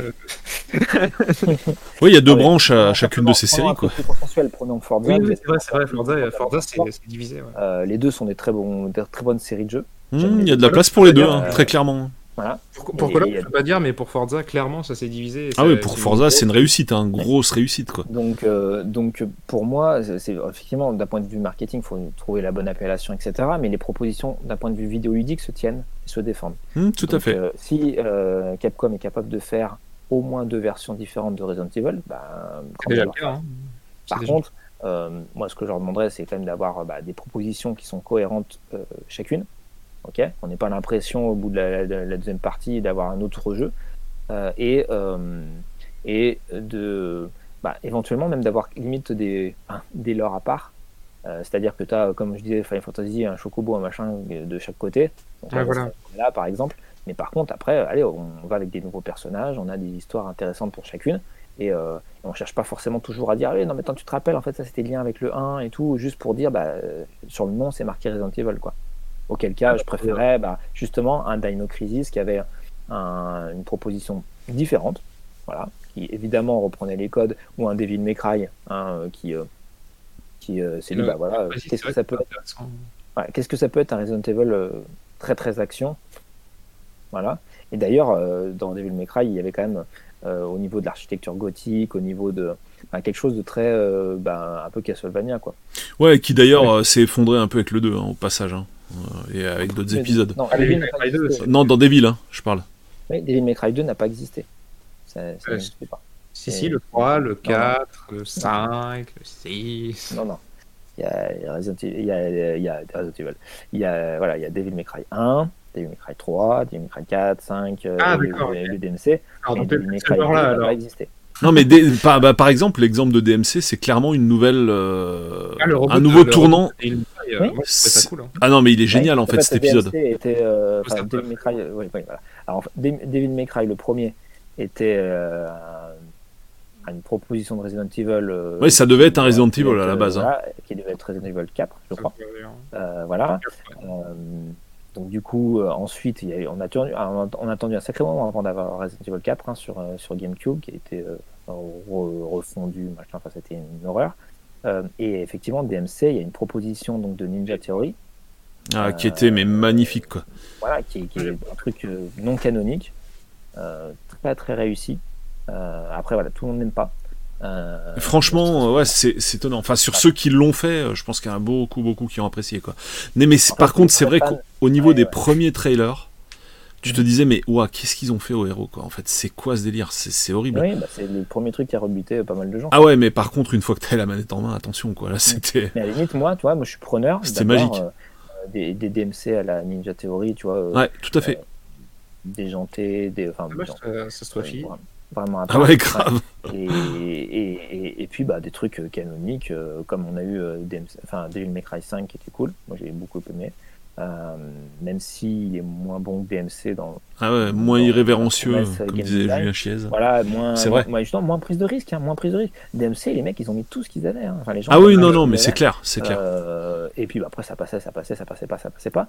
Mais au moins, il y avait une proposition qui était euh, hyper cohérente et différenciante. Voilà. Euh, et sur, voilà, sur les guides du canonique, et encore une fois, on parle d'un jeu Capcom, hein, on parle d'une série Capcom, donc on retrouve à peu près les mêmes genres de, de, ouais, de, de travers, ou en tout cas de contraintes, euh, quand tu parles bah, du- du- d'une série importante pour toi en tant que- en tant qu'éditeur, en tant que développeur. Voilà. Et pour en revenir du coup à Hero 8, et ben voilà, c'est euh, euh, c'est un épisode de transition. C'est euh, comment il s'appelait le Rise of the Tomb Raider là. Hmm. Après le reboot, qui confirme l'angle du, du, du reboot, mais qui essaie de préparer un peu l'avenir pour amener vers autre chose. Euh, c'est un peu ce genre de ce genre, ce genre de, de, ouais, de choses moi que je vois quand je, je vois Hero 8. Et en tous les cas, voilà, euh, si vous aimez la série, ou euh, je pense que vous passerez quand même un- globalement un bon moment. Voilà, je pense qu'on a fait un, un état des lieux assez, assez complet. Exhaustif, euh, yes. hyper, bah, moi, je trouve hyper pertinent. Euh, parce que bah, d'échanger avec vous, il y a pas mal de choses qui se, qui se recoupent. Donc c'est hyper sympa de partager ça. Moi, ça m'a Ah. permis de réaliser plein de choses. hein, en tout cas. Ah ouais? Quoi de, réaliser, de réaliser pas mal de choses sur, euh, sur, euh, bah, sur R8 et sur euh, ce que peut faire Capcom avec sa série et, euh, Hmm. et les En fait, remakes qui peuvent avoir qui, lieu. qui se digère. C'est c'est là qu'on voit quand même qu'il y a une certaine densité euh, Mm. dans, le, bah, dans ce qui est proposé, dans le rythme et tout ça. Il n'y a pas vraiment de moment où- enfin pas beaucoup de moments en tout cas où tu peux souffler et analyser. Non, tu, tu vis le truc à fond et après Mm. une fois que tu as fini, tu digères un peu pendant un ou deux jours et là après tu, prends de la hauteur. euh, ouais, donc ça, ça, voilà, tu prends de la hauteur et puis après bah, quand tu as du background et tout, tu te dis bah alors par rapport à la série, par rapport à ci, ok, ci et ça.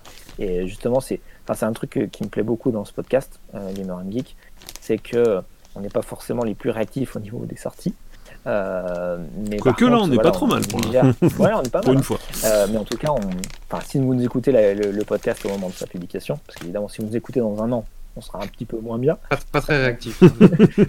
En tout cas, voilà, on essaye de d'apporter un autre regard, on essaye de digérer euh, euh, bah, voilà, des, des situations, des sorties, euh, des, euh, des, des, éléments qui nous semblent majeurs ou intéressants au niveau gaming et au niveau high-tech.